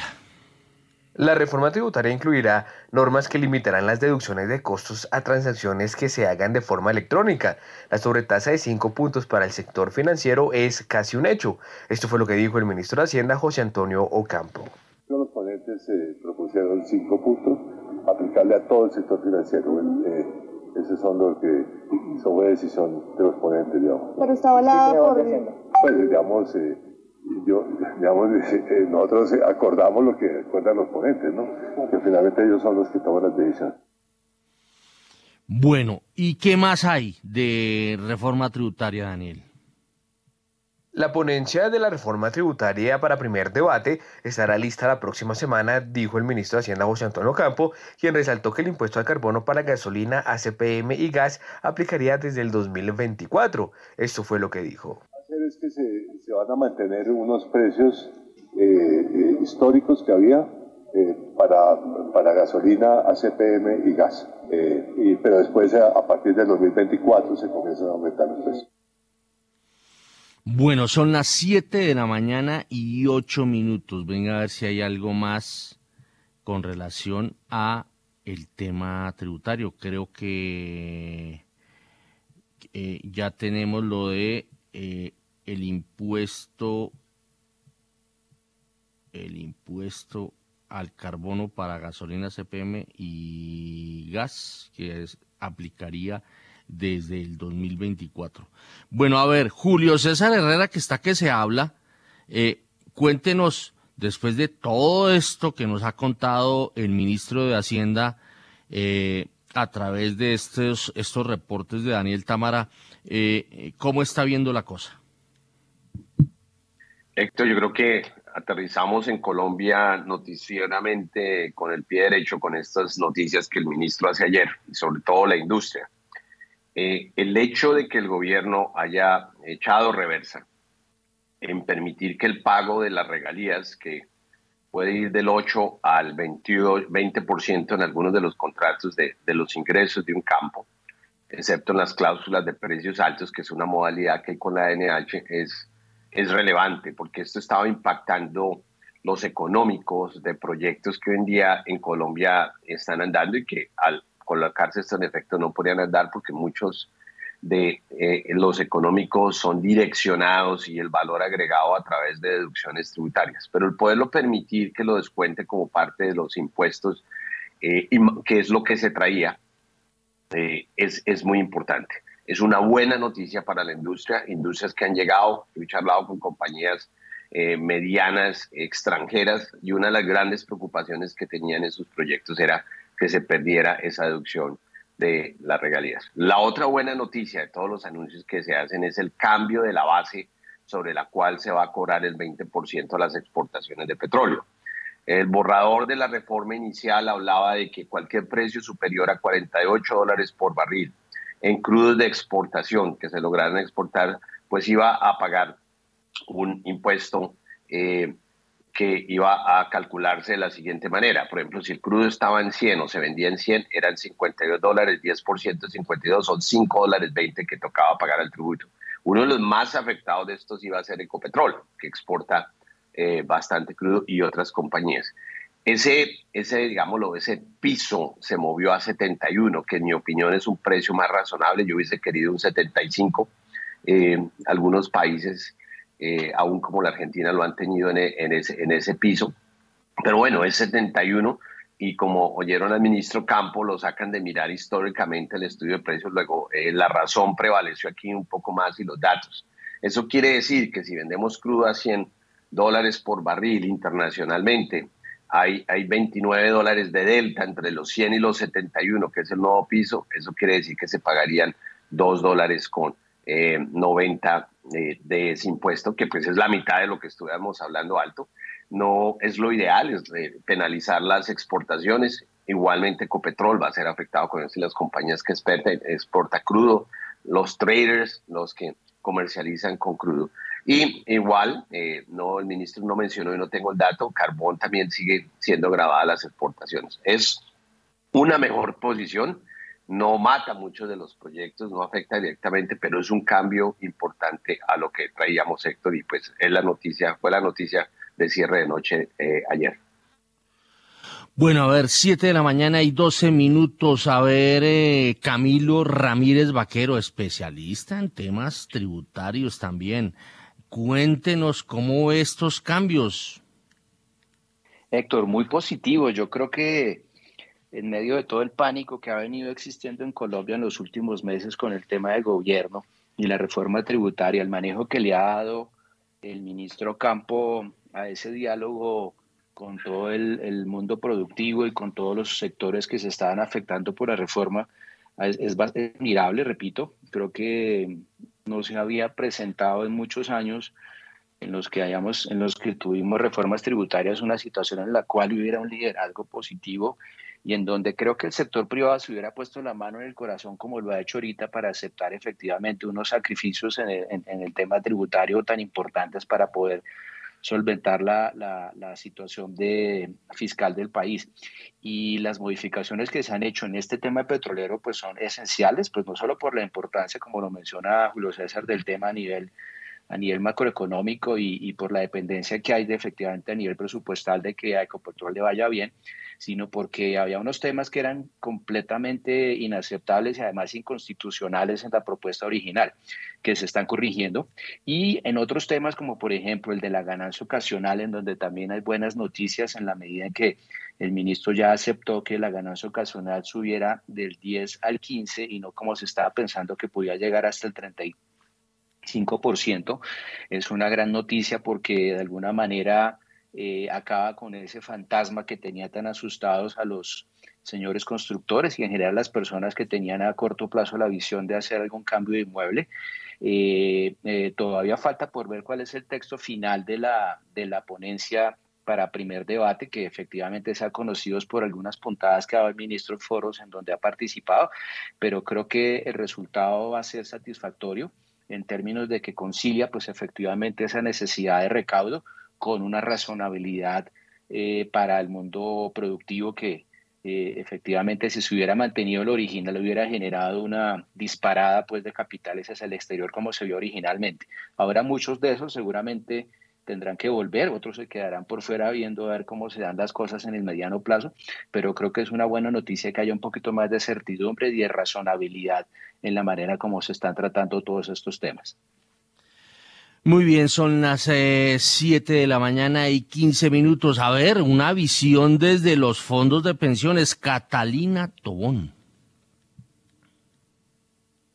No, definitivamente en Colombia, exacto, lo que entra al Congreso es distinto a lo que sale eh, y un poco reiterando lo que han dicho nuestros, digamos, los demás analistas es, pues este gobierno, digamos, ha, ha mostrado una postura conciliadora, eh, pues que, digamos, que recoge, eh, digamos, las visiones de los diferentes sectores y un poco, pues esperaría que el resultado final de esta reforma, pues sea, digamos, que tenga un impacto eh, no tan fuerte para, para, muchos sectores productivos y que se logre un poco el objetivo de recaudo pues para cumplir con esta sostenibilidad de las finanzas públicas de mediano y largo plazo. Pues falta en el 2022 un poco las reformas que se vienen, por supuesto, pues para compensar un poco eh, o para continuar, digamos, en ese proceso de obtención de recursos adicionales, pues para hacer frente a las necesidades de gasto.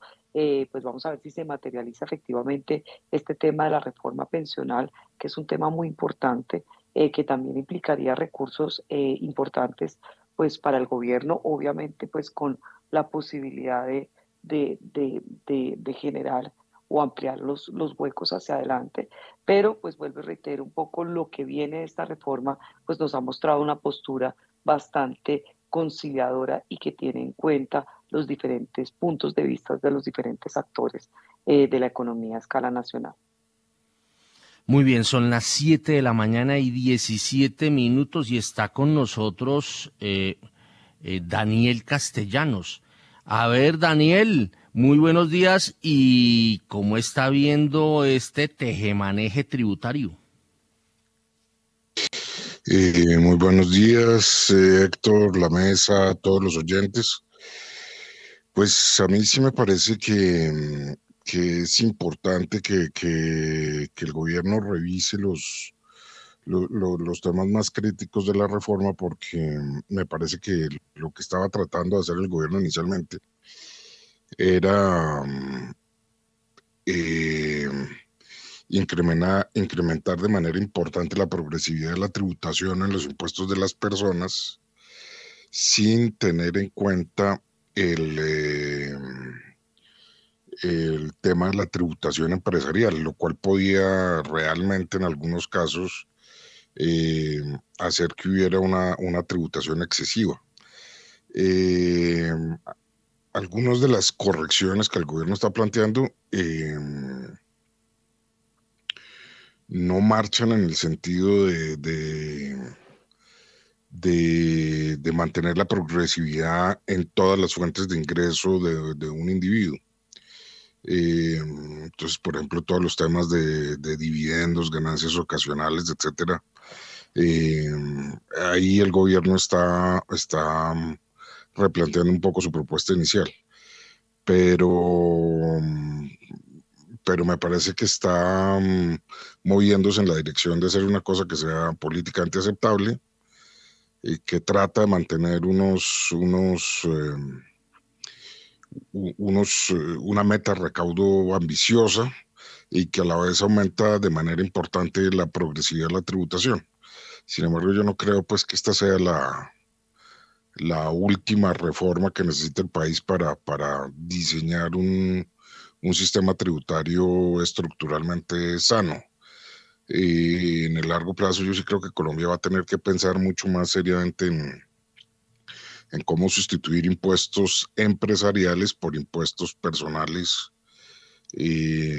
porque creo pues que en esta reforma no, no, no se ha avanzado mucho en ese sentido. La tributación empresarial seguirá siendo alta después de, después de esta reforma y, y, creo que eso introduce una, un, sesgo anticompetitivo en las empresas colombianas.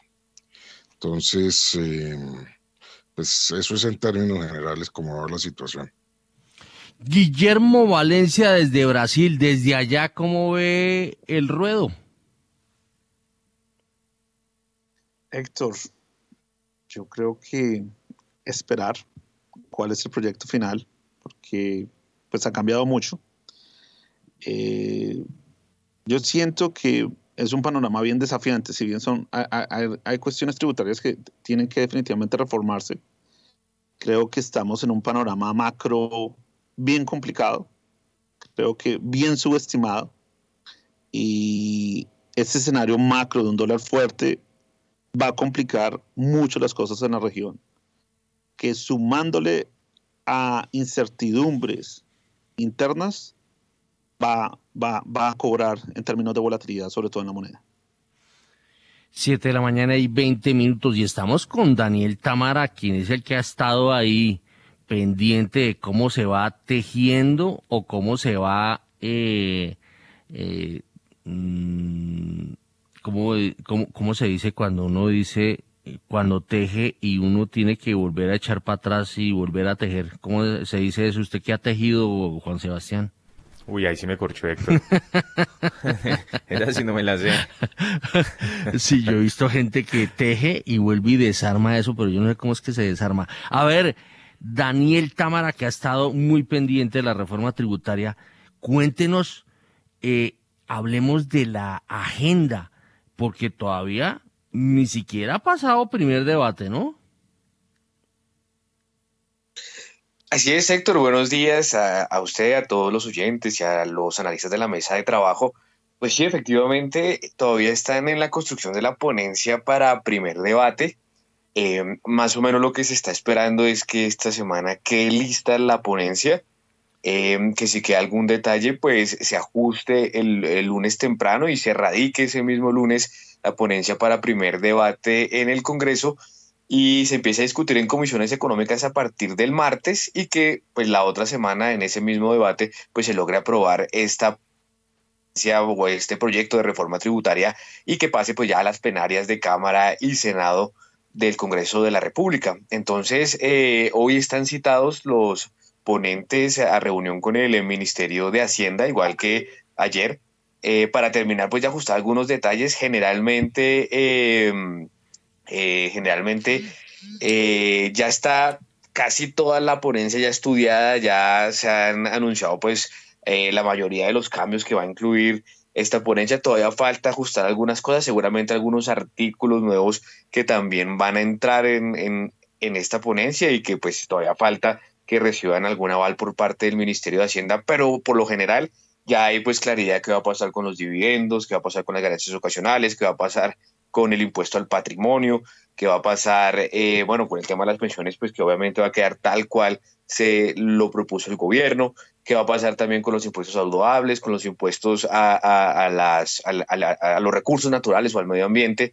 Entonces, pues ya hay una mayor claridad, ya como pues ya lo hemos escuchado, el, recaudo, digamos, no, no se sacrifica mucho, porque lo que dice el Ministerio de Hacienda es que si bien se puede empezar a recaudar un poco menos en estos primeros años, pues por algunos eh, eh, temas que van a quedar con gradualidad, como el impuesto al patrimonio, en el caso de que eh, eh, eh, se va a dejar un periodo de transición para que se actualicen los valores de los inmuebles y que no sea, digamos, de un totazo, sino que sea un periodo de transición más o menos de cuatro años. Entonces, la idea es que esos 25 billones de pesos, sin contar la eficiencia de la DIAN, ¿no? Porque con la eficiencia de la DIAN hay otros 25 billones de pesos que calcula el gobierno que se alcanzarán en los próximos cuatro años, sin contar con esos 25 billones, los 25 billones que inicialmente propuso el gobierno sin medidas, digamos, de, de, gestión de la DIAN, pues se alcanzarían también en un plazo de cuatro años esperando pues que se termine eh, eh, estos temas de gradualidad que se incluyeron en la reforma tributaria. Óigame, Daniel, pero qué pena, me toca aterrizarlo un poco, es,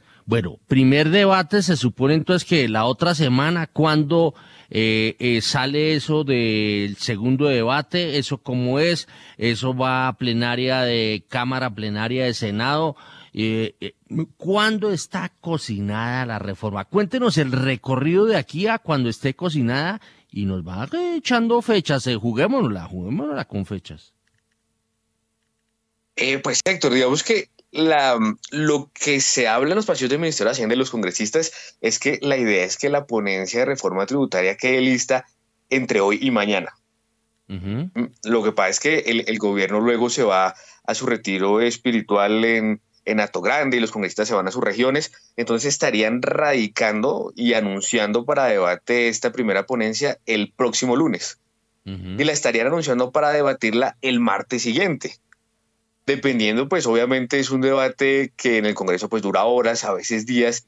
Seguramente se van a dar el, el tiempo de que el debate pueda ser martes, miércoles y jueves, con la posibilidad de que de pronto se apruebe un poco antes, de pronto el miércoles o de pronto el mismo martes, dependiendo pues cómo esté el margen político, pues que se anticipa que va a ser bastante favorable. Pongámosle fechas entonces, el próximo martes es... El próximo martes nos cae el 4, 4, de octubre. 4 de octubre, exactamente. el 4 de octubre se estaría debatiendo, empezando el debate en comisiones económicas. Y pongámosle que el 5, el miércoles 5 de octubre, se estaría aprobando en primer debate. Ahí la iniciativa pasa a plenarias de la Cámara eh, y del Senado. Una vez llegue a plenarias de Cámara y Senado, lo que hacen es ¿Eso primero cuánto se puede obviamente, tardar? ponentes. ¿Cuánto se puede tardar de ese primer debate? Más o menos se tarda ocho días. Ocho, días en que llegue el proyecto a plenarias de Senado y Cámara de O, sea, Representantes. O menos hablemos días, del y hablamos 12 de, 12 de octubre. 12 de octubre, eso. octubre. Ahí se designan ponentes y coordinadores que van a hacer la ponencia para segundo debate, que es la que se debate en plenarias de Senado y Cámara de Representantes. Entonces, más o menos, eh, la elaboración de esa ponencia podría durar unos 15 días. Entonces, más o menos el para el 26. 26 de octubre estaría ya bien cocinada y elaborada la ponencia para segundo debate en plenarias de Cámara y Senado desde de- y, y en, en Cámara y Senado. Luego, eh, más o menos el 31 de octubre, primero de noviembre, se estaría radicando esa ponencia para segundo debate. Y eh, esa misma semana, pongámosle eh, 3, eh, 2, 3 de noviembre, se está iniciando el debate para que quedase aprobada tal vez el 3 de noviembre o a más tardar el martes 8 de noviembre. Ese sería más o menos un, un- cronograma de lo que se viene con la reforma tributaria, partiendo de la base de que el gobierno cuenta con las mayorías para aprobar la, la- la reforma, de que no se va a extender más allá de lo que, digamos, dice el cronograma en el papel del Congreso, ¿no? Que eso es más o menos lo que se demora O, si uno o sea, tiene las pero sería la primera, sería la primera vez que usted va a salir temprano de una reforma tributaria, porque a usted se le han embolatado hasta la compra de regalos de Navidad, ¿no?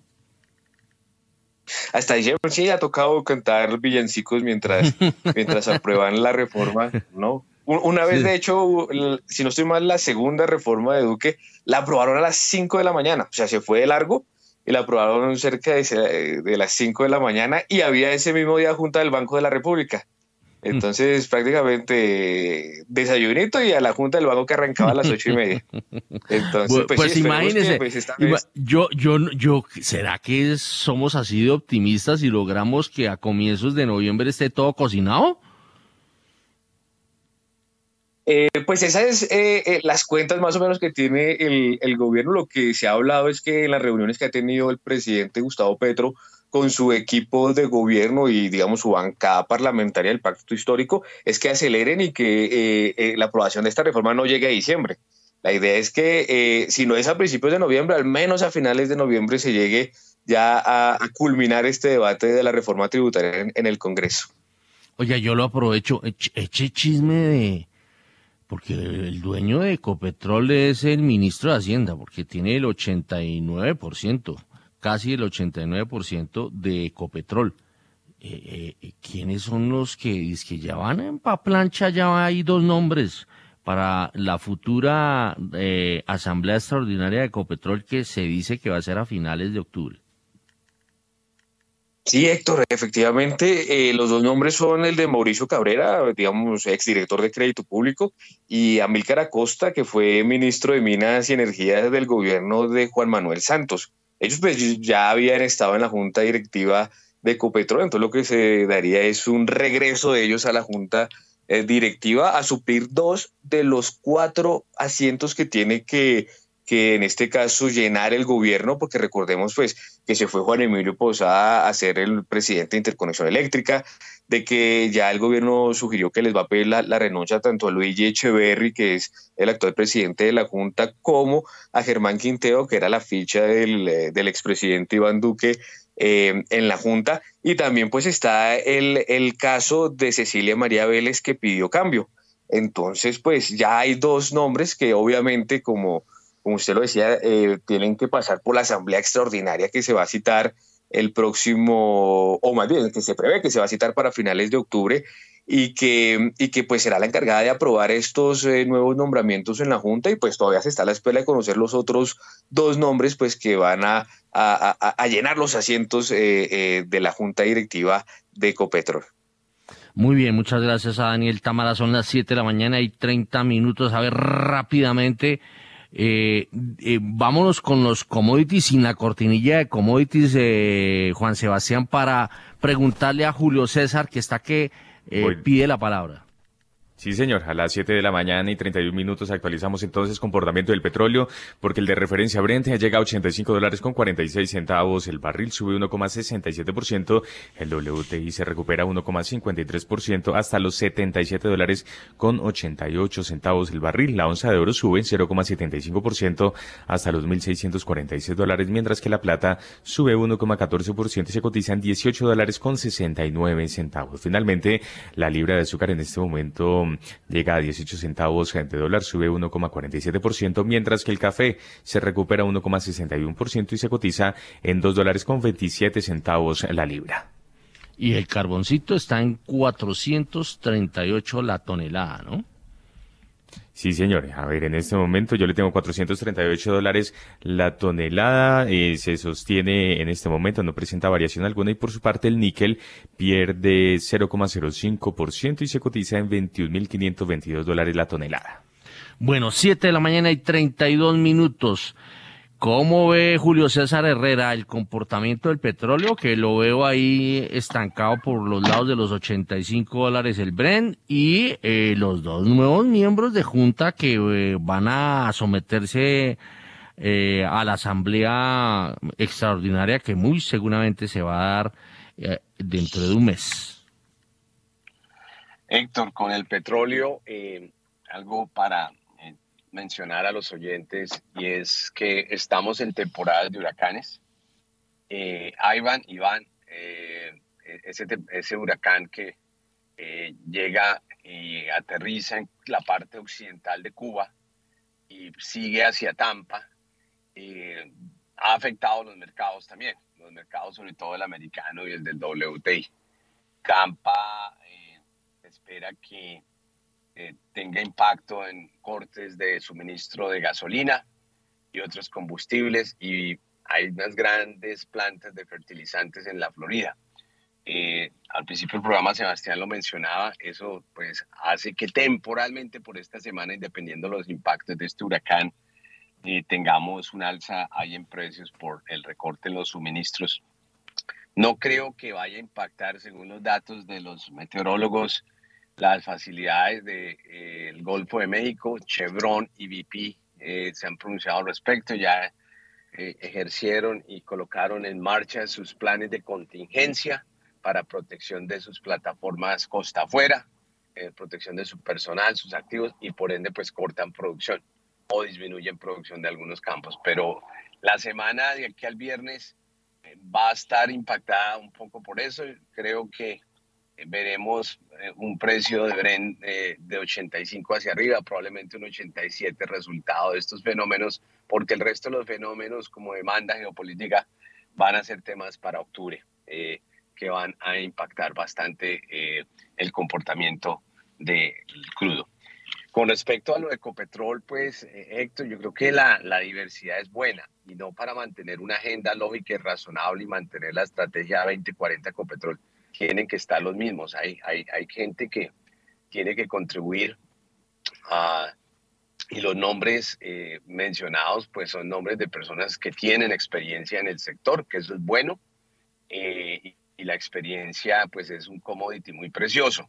Eh, creo que con la experiencia se toman decisiones mejores y mucho grandes y bienvenida a toda esa experiencia de vuelta a Ecopetrol, que yo creo que todos esos temores de, de que va a tener un cambio trascendental adicional, pues el que tiene que pasar por lo que está pasando en el mundo, pues con gente experimentada, eh, yo creo que va a haber un mejor relacionamiento con el gobierno y esos temas se pueden tratar eh, y conversar de manera mucho más eh, práctica y sencilla. Luego, los cambios creo que van a pasar y ojalá sigan trayendo personas con ese historial en la industria y esas hojas de vida.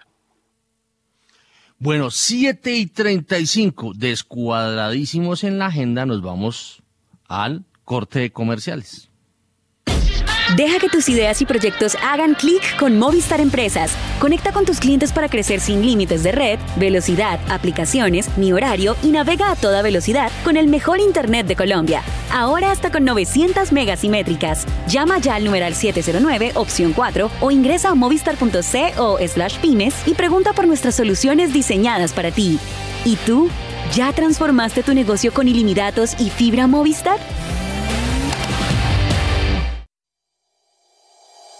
En Acciones y Valores, nuestra prioridad es construir la mejor versión de su futuro financiero. Por ello, creamos soluciones para cada uno de sus objetivos.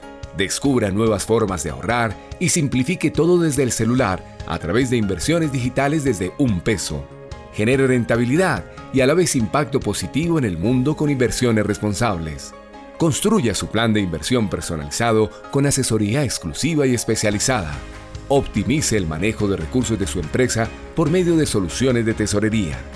Realice envíos y pagos internacionales seguros de la mano de nuestro aliado Western Union. Es momento de crear metas juntos. Conozca la mejor forma de hacerlo. Contáctenos en www.axivalores.com o al WhatsApp 323-236-5222, vigilado y regulado por la Superintendencia Financiera de Colombia.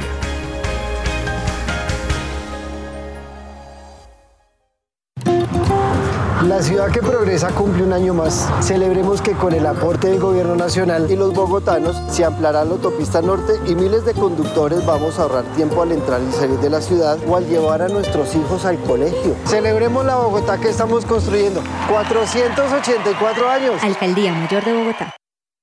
Cuando no tengo que salir de mi casa y hasta puedo ahorrar tiempo haciendo mis vueltas de banco en BBVA Móvil, todo hace clic.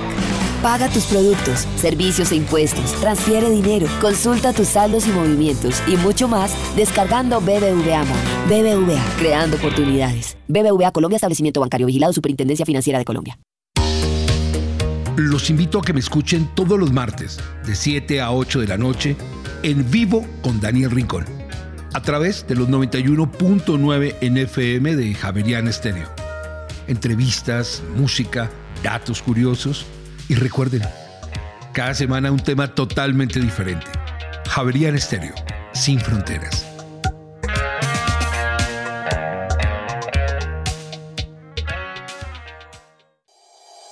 En Acciones y Valores, nuestra prioridad es construir la mejor versión de su futuro financiero. Por ello, creamos soluciones para cada uno de sus objetivos. Descubra nuevas formas de ahorrar y simplifique todo desde el celular a través de inversiones digitales desde un peso. Genere rentabilidad y a la vez impacto positivo en el mundo con inversiones responsables. Construya su plan de inversión personalizado con asesoría exclusiva y especializada. Optimice el manejo de recursos de su empresa por medio de soluciones de tesorería. Realice envíos y pagos internacionales seguros de la mano de nuestro aliado Western Union.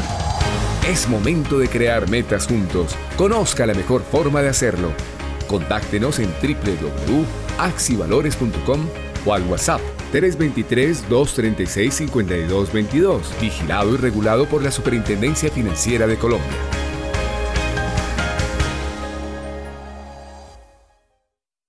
Fibra Movistar, el internet más rápido de Colombia, te da televisión nacional a través de fibra. Descarga Movistar TV App y disfruta de los mejores canales nacionales en vivo con internet fibra desde 300 hasta 900 megas simétricas. Fácil, sin decos, sin antenas y sin pagar un peso más. Nadie te da más. Aplican términos y condiciones.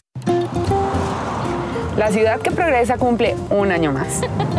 Celebremos que con el aporte del gobierno nacional y los bogotanos, la nueva carrera séptima nos conectará con la ciudad mucho más rápido a quienes vivimos a las afueras. Celebremos la Bogotá que estamos construyendo. 484 años. ¿Poder hacer un montón de vueltas de banco desde mi celular en la playa y sin levantarme de la silla? Eso es hacer clic. Descarga BBVA Móvil y haz el pago de tus productos, servicios e impuestos. Transfiere, consulta saldos y movimientos, abre productos desde donde quieras, organiza tu dinero y mucho más. BBVA, creando oportunidades. BBVA Colombia, establecimiento bancario vigilado, Superintendencia Financiera de Colombia. Javeriana Estéreo, sin fronteras.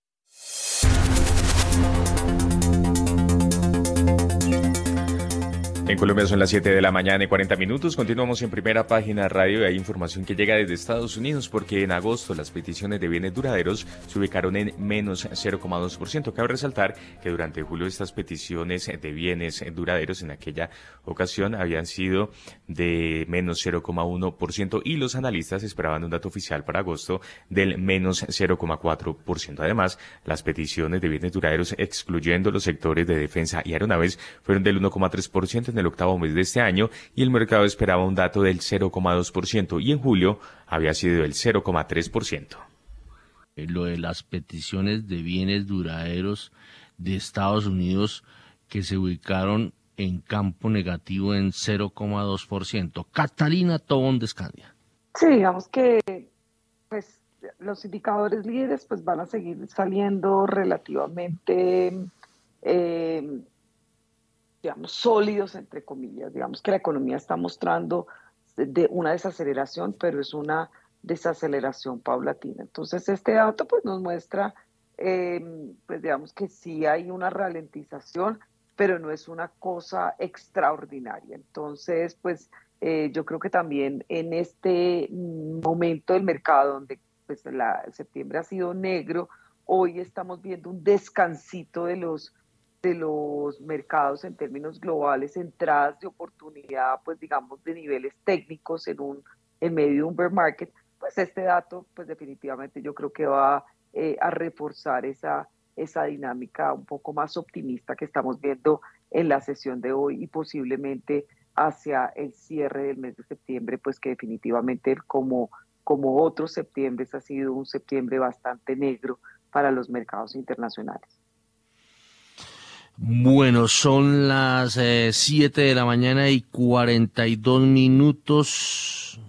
Eh, bueno, para acabar de cerrar el círculo del tema tributario, eh, Juan Munevar tiene una información relacionada con una propuesta de los pequeños y medianos empresarios. Impuesto de renta progresivo entre el 20% y el 25% para las micro y medianas empresas para un recaudo de 39 billones le propone a COPI a Gustavo Petro. La Asociación Colombiana de las Micro, Pequeñas y Medianas Empresas, ACOPI, le planteó en una carta al presidente Gustavo Petro un sistema tributario para las empresas que generen menos utilidades, con un pago menor de impuesto de renta a las pequeñas y medianas empresas. De acuerdo con ACOPI, las exenciones tributarias solo las pueden aprovechar principalmente las ganancias de las empresas. Entre tanto, la propuesta para las microempresas sería una tarifa progresiva del 20% y de 25% para las medianas, para un recaudo efectivo de 39 billones de pesos. Bueno, son las 7 de la mañana y 43 minutos. Hoy hemos visto que el ministro de Hacienda ha movido o ha tenido una, un intercambio permanente con el Congreso, eh, intercambio de opiniones en torno a la reforma tributaria y ahí hemos visto que se ha venido ajustando. La pregunta para Daniel Castellanos. Eh, no es, eh, no estamos descubriendo que el agua moja si decimos que el empresariado colombiano anda como con el freno de mano eh, eh, a raíz de la incertidumbre que ha generado no solamente la reforma tributaria, sino eh, algunas posturas y algunas frases que han soltado eh, inclusive el propio Petro y eh, el presidente Gustavo Petro y algunos de sus ministros. ¿Será que lo, con el avance tributario que hoy nos ha contado Daniel Támara y que nos ha traído la postura del ministro de Hacienda, José Antonio Campo, ¿será que ya empieza ese freno de mano a soltarse o, eh, o se sube más ese freno de mano? Eh, quienes han conducido uno, pues el freno de mano lo que hace es subir la palanca para frenar más el automóvil. A ver, ¿estamos o no estamos frenados, eh, Daniel Castellanos?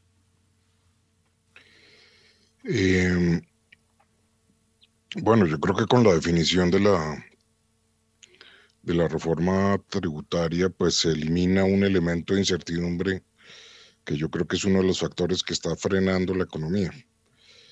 Eh, entonces, en ese sentido, la definición de la reforma tributaria es positivo, la es positiva, pero, pero mm, pero eso no quiere decir necesariamente que porque se elimina la incertidumbre, entonces el efecto tributario sobre la inversión va a ser positivo. Eso yo creo que es una segunda evaluación que también tienen que hacer eh, los empresarios. Y, adicionalmente creo que los factores de incertidumbre no se limitan al tema tributario. Hay, hay hay otros temas que yo creo que son importantes, aunque, aunque, aunque el tributario pues claramente es uno muy importante. Pero, pero hay otras fuentes de incertidumbre que ya pueden ser eh, específicas a ciertos sectores, si uno quiere, no, no al desempeño global de la economía, pero eh, hay incertidumbre sobre el tema sobre el tema de la exploración petrolera, hay incertidumbre sobre el tema de la propiedad de la tierra, eh, que esos también son, son frenos a la economía. Entonces, em, pues en síntesis yo diría que esto em, alivia un poco la incertidumbre, el hecho que se defina la reforma tributaria alivia la incertidumbre, modera un poco las, las, eh, los ánimos de andar con, con el freno a mano puesto pero pues, cómo respondan los empresarios y cómo responda la economía a eso, eh, yo creo que va a ser muy gradual. Y además yo también creo que eso va, esta es una reforma que va a entrar a operar en un entorno económico muy distinto al que veníamos funcionando, en el que la economía crecía mucho impulsada por el consumo y lo que vamos a ver eh, más adelante es, una desaceleración económica fuerte, con una caída fuerte del consumo. Eh, y si queremos tener reactivación económica va a depender muchísimo de lo que pase con la inversión. Eh, y si este es el mejor entorno para la inversión o no, pues esa es, esa es una pregunta que yo creo que es importante y creo que no, mm, así que se está consolidando un escenario donde todos queramos invertir en Colombia, eso no me parece absolutamente claro. Entonces, buena parte del efecto de incrementar impuestos hacia el futuro va a ser probablemente acentuar las tendencias hacia la, hacia la desaceleración de la economía. Bueno, son las 7 de la mañana y 48 minutos. Eh, a las 7 y 48 vámonos con Camilo Ramírez, que usted estaba bastante escéptico en su columna de fin de semana pero ¿será que esto ayuda lo de la reforma tributaria a aliviar eso? ¿O hay otros factores? Yo se los, yo, yo le ayudo a Daniel Castellanos al tema de factores que pueden ser todavía objeto de incertidumbre. Por ejemplo, el futuro de eh, las EPS. Por ejemplo, el futuro de las pensiones. Por ejemplo, ¿qué pasa si no se logra eh, domar la inflación eh, y, qué pasa si el precio del dólar se sigue fortaleciendo como lo está manifestando permanentemente aquí Guillermo Valencia, a ver si de pronto se echan manos de medidas que no sean del Banco de la República. Bueno, ahí le regalé varios, varios elementos de incertidumbre. Camilo Ramírez. Ah, bueno, y ayer hubo manifestación, ¿no? Manifestación contra el gobierno de Petro. Yo no sé si, si fue buena o mala, no, no, no estuve al tanto. A ver, eh, Camilo Ramírez. Gracias, Héctor. No, es que evidentemente las manifestaciones de ayer son un reflejo del, no digo descontento, porque es que realmente hacer marchas de protesta contra un gobierno que no lleva ni dos meses en el poder es medio ridículo con el debido respeto, pero sí denota una, una, una actitud mental, es decir, la gente de, cierto, de, cierta, de cierta orientación política está bastante insatisfecha porque no ven que lo que ha pasado hasta ahora tenga coherencia ni lógica frente a lo que veníamos acostumbrados a tener en general a nivel político y económico. Y eso es normal pero yo sí creo, Héctor, que hay, hay algunas manifestaciones muy fuertes de incertidumbre que usted acaba de mencionar, pero yo creo que el resumen es, más o menos el siguiente. Primero tenemos un, un, gobierno que viene de un partido que nunca ha gobernado a nivel nacional, que su única administración a nivel de Bogotá fue bastante cuestionable, muy criticada y para muchos fueron cuatro años perdidos en el desarrollo de la ciudad, para otros probablemente hubo un gran avance en temas sociales, pero digamos que a nivel global y las cifras no mienten que sí fue un periodo en el que hubo bastante estancamiento y, el temor efectivamente es que pase lo mismo a nivel nacional, sobre todo porque, repito, cuando la gente llega sin haber gobernado, llega con unas ínfulas y con unos afanes de transformar el mundo que no son compatibles ni con las necesidades, ni con la realidad, ni con las posibilidades. Eso es lo que se está viendo cuando se escucha, por ejemplo, a la ministra de, de Minas o cuando se escucha a la ministra de Salud que lanzan unas propuestas que tienen unos contenidos que probablemente de fondo son válidos, pero la forma en que se presentan son completamente eh, equivocadas y, mandan un mensaje de que no hay realmente una coherencia y una razonabilidad para poder hacer cosas que realmente sean mesuradas y posibles. Y eso genera mucha incertidumbre.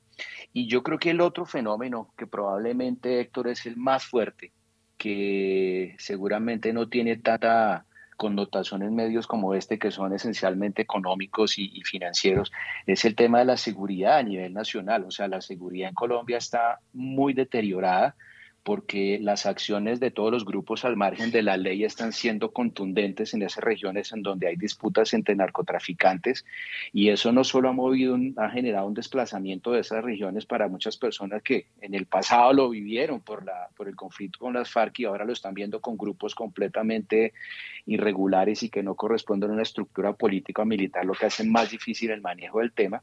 Y eso pues evidentemente, repito, está generando movilizaciones hacia, hacia zonas en donde había alguna tranquilidad y en donde hay grandes concentraciones de tierra por parte de, pues digamos, de, grupos o de, o de familias que, han tenido, digamos, cierta preponderancia a nivel social y económico en esas regiones. Y eso no se está controlando adecuadamente. Y la información que llega a los medios es tremendamente filtrada y limitada. No digo por censura, sino porque es que no se comunica. Y ahí sí hay un gran problema, porque creo que uno de los grandes avances y una de las grandes conclusiones que hubo por el, por el fenómeno Uribe y el fenómeno de Santos con la firma del acuerdo de paz es que hubo una gran pacificación a nivel nacional y esa fue la que permitió que se volviera a pensar en el campo como una alternativa de desarrollo para Colombia, el turismo alrededor de esas regiones, etcétera, etcétera. Y en la medida en que se pierda el control del orden público, se genera un efecto muy negativo, repito, en la percepción en, esas, en, esas, eh, en esos sectores de la economía. Y yo creo que ahí el gobierno tiene que ser mucho más contundente. Y el ministro de Defensa no genera la sensación de contundencia alrededor de eso, porque cuando la gente está esperando que haya más presencia y donde haya más defensa de los intereses de la, de la propiedad privada y de la seguridad y la tranquilidad de todos los habitantes, pues si sale alguien a decir que lo que tenemos que buscar es cómo evitar las violaciones a los derechos humanos, pues se genera inmediatamente una, una disonancia y una falta de coherencia entre lo que es la expectativa de unos frente a las expectativas de otros. Y yo ahí no entro a calificar ninguna de las dos. Pero lo que sí es perfectamente cierto usted lo acaba de mencionar, es que así se den ciertas señales positivas con el tema de la reforma tributaria, mientras no haya un poco más de coherencia en el manejo de esas grandes reformas que se están planteando en el tema pensional, en el tema de salud. Y mientras no haya más contundencia por parte del Estado en el manejo del orden público, no va a haber las condiciones para que la gente vuelva a tener tranquilidad a invertir en Colombia. Para mí el tema es ese resumen. 7 y 54. Lástima que no hubiera hecho el resumen antes. Vámonos con Catalina Tobón. Eh, pero que no se me alargue como Camilo. A ver, Catalina, ¿cómo está viendo la situación? Bueno, yo tal vez me centraría en las cifras de crecimiento, pues la inercia en términos de crecimiento viene muy fuerte. Eh, los analistas están hablando un consenso posiblemente que superaría el 7% este año y básicamente pues la explicación es consumo privado y también pues un gasto público importante. La inversión está realmente pues estancada, está creciendo pero a un ritmo muy plano y las exportaciones también están creciendo pero pues en menor medida frente a lo que vemos con el consumo privado y el gasto público. La sostenibilidad de esto hacia adelante pues claramente con una inflación desbordada y pues en términos generales con una desaceleración de la economía global, pues implica que el ingreso disponible de la población se va a bajar y pues digamos ese consumo eh, sin lugar a dudas pues va a caer. En este orden de ideas pues el crecimiento eh, pues va a desacelerarse. La pregunta del millón también es todo el tema de la economía subterránea en este país, pues que digamos que tiene un peso importante. ¿Cuánto va a ser digamos ese peso? Y obviamente pues ya lo hablaban eh, algunos de nuestros analistas con el tema de la apertura de la, de la frontera, eh, si este tema pues de, de, de, la economía subterránea podría pues amplificarse y todo este tema de, lavado de dinero y demás. Em, eh, lo que yo podría decir simplemente es la inercia de crecimiento viene muy fuerte y por lo menos yo creo que el primer trimestre del 2023 vamos a seguir teniendo una dinámica importante en materia de crecimiento. En la inversión, yo creo que de corto plazo, de corto y mediano plazo, no va a ser ese jalonador del, del, crecimiento. Si sigue habiendo, eh, pues digamos, eh, o sea, si la desaceleración no es tan contundente, un poco ese colchón lo va a dar el consumo. Tenemos pues remesas importantes eh, que también van a, pues, van a seguir jalonando el consumo. Tenemos lo que les decía, una inercia importante y pues sin lugar a dudas pues factores tal vez eh, desde un punto de vista sectorial que pueden eh, ayudar pues van a ser esos sectores que estaban un poco rezagados como agroindustrial, turismo, que pueden seguir ayudando. Pero eh, aquí la pregunta es si la caída va a ser del, ah, el crecimiento del 2023 va a ser del 1 o va a ser del 3, pensaría yo que como viene la inercia tan grande de la economía colombiana, podemos ver que el primer trimestre y tal vez la primera mitad del 2023 va a ayudar a que posiblemente la desaceleración para Colombia el próximo año no sea tan fuerte como las de otros países. Y este año hay que decirlo, Colombia va a ser de las economías del mundo con mayor crecimiento y eso pues hay que anotarlo y básicamente un crecimiento de consumo principalmente, que no es un crecimiento sostenible, pero que en términos generales pues va a ayudar a que la inercia y que el colchón hacia el 2023 ayude un poquito eh, para hacer frente a un entorno de desaceleración global importante. Curso de resumen, eh, Juan Sebastián, nos toca darle a nuestros analistas. Todos están alargando demasiado. 7 y 57, estamos requete colgados. Yo quiero saber cómo van las monedas. En primera página radio, el informe de las monedas. La tasa representativa del mercado para hoy martes 27 de septiembre es de 4.496 pesos con 99 centavos, un aumento de 1,60%, 70 pesos con 72 centavos en comparación a la cotización del lunes.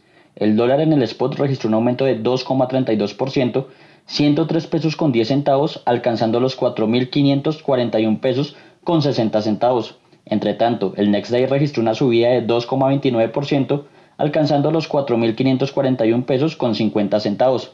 Con este comportamiento, la devaluación año corrido alcanzó el 12,96%, está subiendo 1,77 puntos porcentuales y la devaluación en los últimos 12 meses llegó a 16,96%, subiendo 1,53 puntos porcentuales. Bueno, son las 7 de la mañana y 59 minutos y dentro del análisis que hace primera página tradicional en las mañanas, eh, basado en, en, el, en la contribución que nos hace Diego Rodríguez, el dólar estaría navegando en la jornada de hoy entre los 4.500 pesos y los 4.560 pesos. Esto en medio de un ligero debilitamiento del dólar estadounidense en el mundo. Y en el premarket me reportan que ha habido, eh, perdón, que se está comportando el precio del dólar en 4.540 pesos, offer sin bits, esto es por el offer, eh, y eh, van cinco operaciones fix entre los intermediarios del mercado cambiario por eh, cerca de 5 millones de dólares. Estos son registros del ZFX eh, que me están contando aquí nuestros analistas o eh, personas que hacen parte del mercado del dólar. Son las 8 en punto y ya regresamos y a ver si logramos que nuestros analistas sean más concisos. 8 en punto.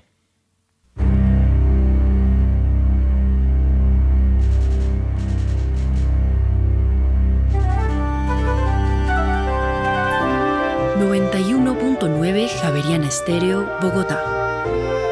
HJKZ. 45 años. Sin fronteras.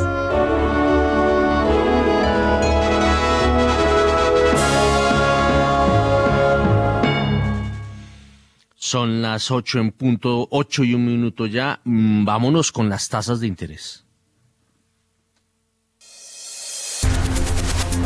¿Cómo andan las tasas de interés? En primera página radio.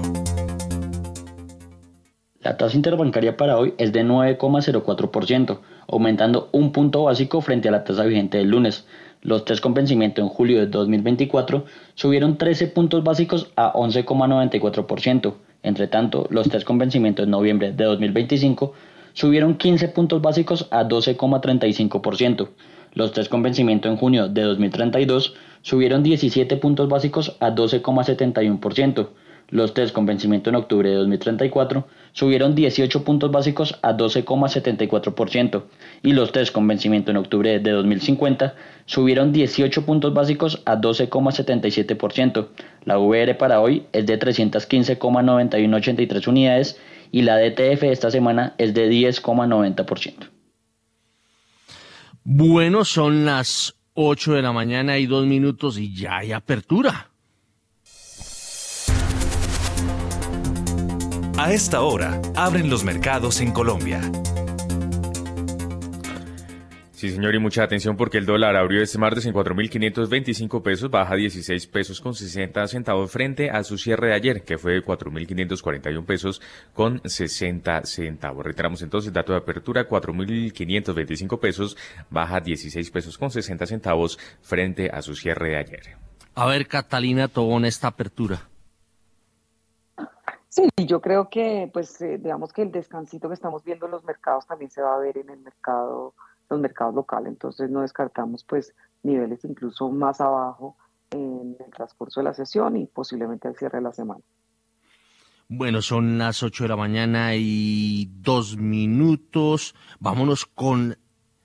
Perdóneme, aquí me están dando más datos. Eh, esto está echando para abajo. Ahora mínima 4.517 pesos. Estamos hablando del precio del dólar en el mercado cambiario en el mercado cambiario, en el sistema financiero. Eh, el máximo registrado hasta ahora es de 4.528 pesos en 10 operaciones. 4.517 último operado. O sea, esto tiene cara como que se está apachurrando el precio del dólar. Bueno, eh, nos vamos con las bolsas, con la bolsa colombiana. En primera página radio, las acciones de Colombia.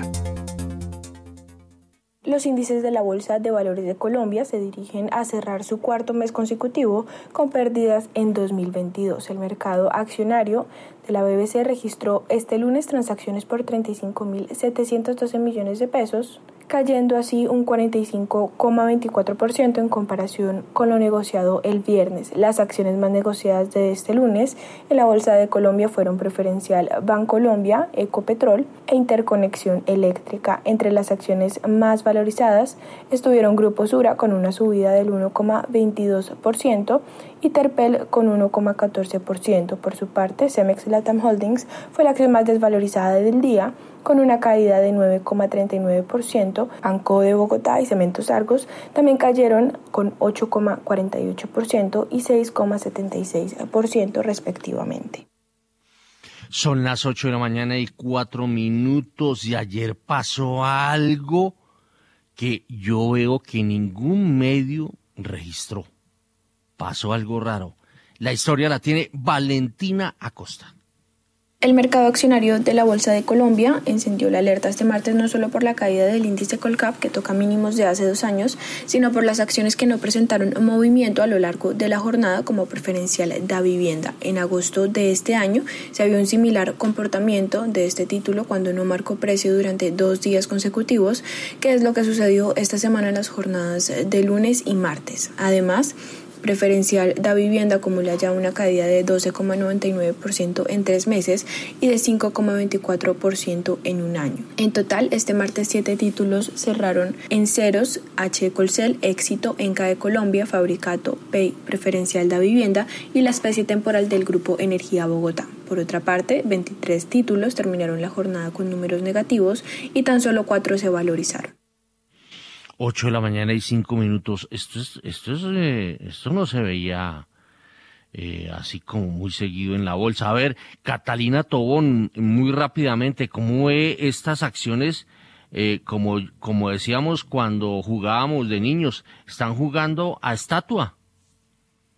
Sí, no hay quien le ponga el pecho al mercado, el mercado está completamente ilíquido y pues definitivamente esto eh, hasta que no se tenga claro cómo viene el tema de la reforma eh, y pues que no haya una, una visión también hacia adelante de qué tan profunda vaya a ser la, la caída de los mercados, pues digamos de la economía global, seguramente vamos a ver este mercado muy líquido, muy poco profundo y con pues algo de marchitamiento eh, pues en, en el corto plazo. 8 de la mañana y 6 minutos, vámonos con algo que nos trae un poco, digamos, de, optimismo, pero esto es basado en el pasado, un ranking, primera página ha empezado a revelar mm, para sus suscriptores, que son eh, muchos de los líderes de este país, eh, las cabezas de los grandes grupos son nuestros lectores, eh, que uno a veces mm, en el centro no ve lo que está pasando a sus alrededores las 500 de Antioquia. Vámonos con Daniel Tamara. Bancolombia de Empresas Públicas de Medellín a la cabeza del ranking de utilidades de las 500 empresas más grandes de Antioquia. De las 550 empresas antioqueñas analizadas por primera página con el apoyo de los datos.com, en 2021 logran utilidades netas 510 y un año atrás 467. Bancolombia se trepa el trono en materia de ganancias. En 2020 había sido tercera con 4,1 billones de pesos, desbancando empresas públicas de Medellín que ahora para 2021 cae al segundo puesto con 3,3 billones de pesos. Interconexión eléctrica baja de la segunda a la tercera casilla con 1,6 billones de pesos, mientras que Grupo Nutresa se mantiene cuarta con 684.800 millones de pesos. Eisagen sube un puesto y cierra el top 5 con 523.127 millones de pesos. En el sexto lugar aparece Almacenes Éxito, que un año atrás había ocupado la casilla 11 con 474.681 millones de pesos, y un escalón más abajo, Grupo de Inversiones Suramericana, que se dio dos lugares con relación a 2020. Solo mirando el sector transporte, coordinador mercantil gana 42.800 millones de pesos y ocupa la posición 64. TCC ganó cerca de 4.753 millones de pesos y se queda con el escalón 309. Y Industria de Logística Colombiana y Transporte, por su parte, pierde cerca de 1.263 millones de pesos y se ubica en la posición 519. Bueno, son las 8 de la mañana y 8 minutos. Vamos a mirar rapidísimo porque quiero terminar con análisis de nuestros análisis de nuestros analistas. Eso suena como raro, ¿no? Horrible. Bueno, a las 8 de la mañana y 8 minutos, vámonos muy rápidamente con Daniela Tobón con algo de nuestro informe eh, famoso el paquetaco minero energético. Dos muertos y dos heridos dejó accidente en una mina artesanal de oro en Argelia, Antioquia. De acuerdo con las autoridades, el hecho se desenlazó a partir de una mala práctica de manipulación de explosivos al interior de la mina artesanal ubicada en la vereda del Tesoro. Las víctimas fueron identificadas como Robinson Orozco de 35 años de edad y Miguel Ángel Ospina Cardona de unos aproximadamente 16 años. Mientras tanto les voy contando que el precio del dólar está en este momento en 4.529 y en promedio en 4.526, con un máximo de 4.530 pesos y un mínimo de 4.517 pesos. Seguimos con Daniela Tobón. Dos colombianos lanzan Zeus Energy, la primera fintech que brinda créditos solares al sector residencial. Zeus opera actualmente en Colombia y espera llegar a México en 2024. Para finales de 2023 busca tener más de 400 hogares y una cartera colocada de créditos solares de más de 13 mil millones de pesos, generando ahorros para sus clientes de unos 1.800 millones de pesos al año, una reducción de emisiones de más de 1.300 toneladas de CO2 cada año, equivalente a unos 400 carros que dejen de circular o a la siembra de más de 21.000 árboles. Bueno, eh, luego de que se destapara el escándalo por los líos en los contratos adjudicados en empresas municipales de Cali, en Cali, la Procuraduría General advirtió riesgos en la gestión contractual adelantada por el distrito de Santiago de Cali esto eh, estamos hablando de la capital del Valle del Cauca. Y nos vamos con otro informe de Daniela Tobón que me sorprende y es eh, que abrió por allá una, una filial en Singapur. Estamos hablando de Ecopetrol. Daniela Tobón. Ecopetrol inauguró su oficina en Singapur. La filial Ecopetrol Trandi Asia inició operaciones en el segundo trimestre de 2022 para incrementar la presencia en el mercado asiático principal destino de las exportaciones del grupo. La nueva filial ya comercializa un volumen aproximado de 8 millones de barriles de crudo al mes y hay que decir que ha logrado asegurar ventas por encima de lo previsto en un 55%. Bueno, son las 8 de la mañana y 11 minutos y yo quiero terminar con nuestros analistas em, porque hay un tema que me llamó muchísimo la atención y medio lo tocó por encima Camilo Ramírez, pero esto es basado en, dos análisis. Uno tiene que ver con Armando Montenegro, eh, quien da la alerta sobre los riesgos en materia de narcotráfico que conllevaría la llamada paz total que está planteando el presidente Gustavo Petro. Y la otra es el análisis que hizo Luis Guillermo Vélez eh, diciendo que mm, no hay una verdadera oposición en el país y que eh, ahora que se van a venir, eh, eso es el año entrante, las elecciones regionales, pues se va a requerir de una oposición sólida a ver si en esta contienda electoral el, el, contrapeso al actual gobierno puede ser grande. Hay que recordar que el gobierno de Gustavo Petro ganó eh, casi por, por una nariz la presidencia de la República. A ver, mm, Daniel Castellanos, ¿cómo esto de la paz total y el tema de la falta de oposición? Bueno, Héctor, con respecto al tema de la paz total, pues yo, yo pienso que el objetivo de la paz total es absolutamente loable y deseable, pero pues comparto las inquietudes que tienen muchos de cómo se va a manejar la paz con, con grupos cuya naturaleza claramente no es política, sino que es más vinculada a la, a la actividad del narcotráfico, etcétera. Y entonces, pues la pregunta es un poquito si se les va a dar un, un, tratamiento que para bandas delincuenciales normales eh, pues no sería aceptable. Y adicionalmente, pues lo que hemos oído de que de pronto ellos declarando sus crímenes podrían mantener un 10% de sus, de sus propiedades, ese, ese tipo de cosas no solamente pueden ser difíciles de tragar, sino que pueden ser francamente escandalosas.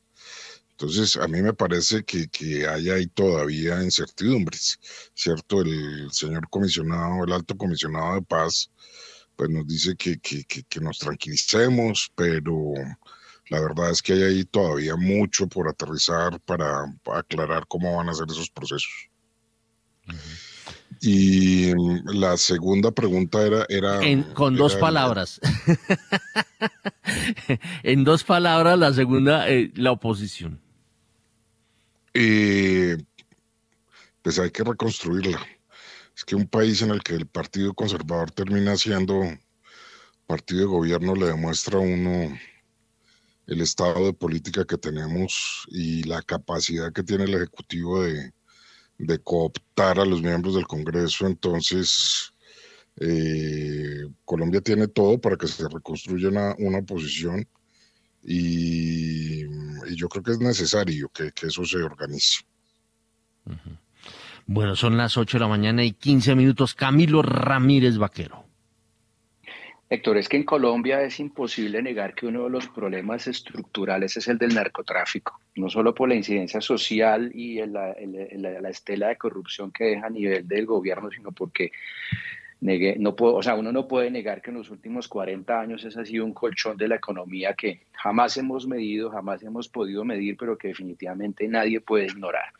Y yo creo que cualquier acuerdo de paz que se busque eh, primero que todo, pues tiene que reconocer cuáles son los intereses de las partes en, en conflicto y pues tengo la absoluta seguridad de que ningún grupo delincuencial va a aceptar someterse a la justicia si no tiene un propósito económico. Y finalmente ese propósito económico necesariamente tiene que traducirse en la posibilidad de que algo del lucro que pueden haber obtenido producto de las actividades ilegales se mantenga. Eso evidentemente puede tener cuestionamientos éticos, puede tener cuestionamientos morales y puede tener cuestionamientos de orden de, estrategia política, pero lo que es perfectamente cierto es que si uno no reconoce en una negociación cuál es el interés de la otra parte, es imposible llegar a un acuerdo. Y aquí, pues lo que tenemos que entender es si efectivamente Colombia está o no en capacidad, sin necesidad de un acuerdo, a acabar con el fenómeno de la violencia que se da alrededor del narcotráfico. Yo creo que, creo que la respuesta ya la tenemos bastante clara, es imposible. Y la necesidad de una negociación que evidentemente pueda traducirse en una eventual eliminación de la violencia y una reducción sustancial del narcotráfico puede ser algo bastante positivo.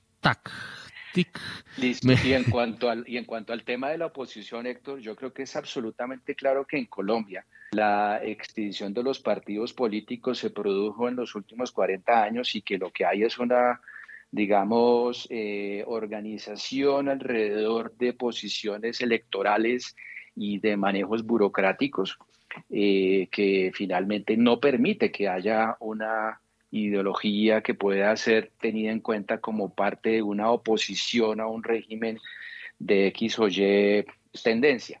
Y eso lo estamos viendo en los últimos años, no, no es solo el fenómeno actual con el gobierno de Petro, sino que probablemente desde que llegó el gobierno de, de Uribe en adelante hemos visto que esa ha sido la tendencia clara. Yo creo que lo primero que tenemos que hacer para pensar en una oposición real es reconstruir los partidos políticos y darles una estructura real alrededor de unas posiciones ideológicas que hoy en día no existen.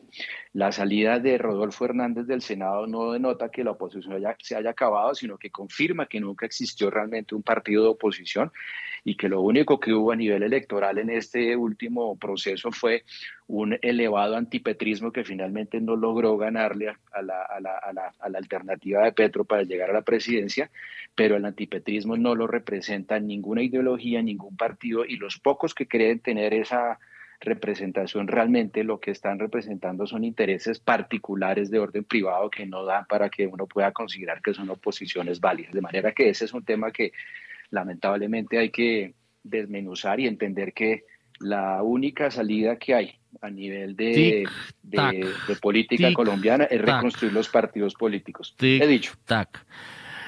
Eh, eh, Catalina, a mí me da pena con usted, pero este par de chivatos no la dejaron hablar. A ver, Catalina, muy rápidamente, porque ya son las 8 y 18. Pues yo tal vez diría el tema de, pues digamos, de la competitividad de los productos ilícitos, eh, con un tipo de cambio eh, bordeando 4.400 eh, pues definitivamente el tema del narcotráfico pues sigue siendo extremadamente rentable en la medida en que eh, pues digamos que el, el, peso se mantenga débil eh, y hemos visto en los últimos años que los cultivos se han desbordado porque pues es un producto altamente competitivo y eso hay que ponerlo sobre la mesa y en ese sentido el tema de la economía subterránea va a seguir siendo un tema sustancial.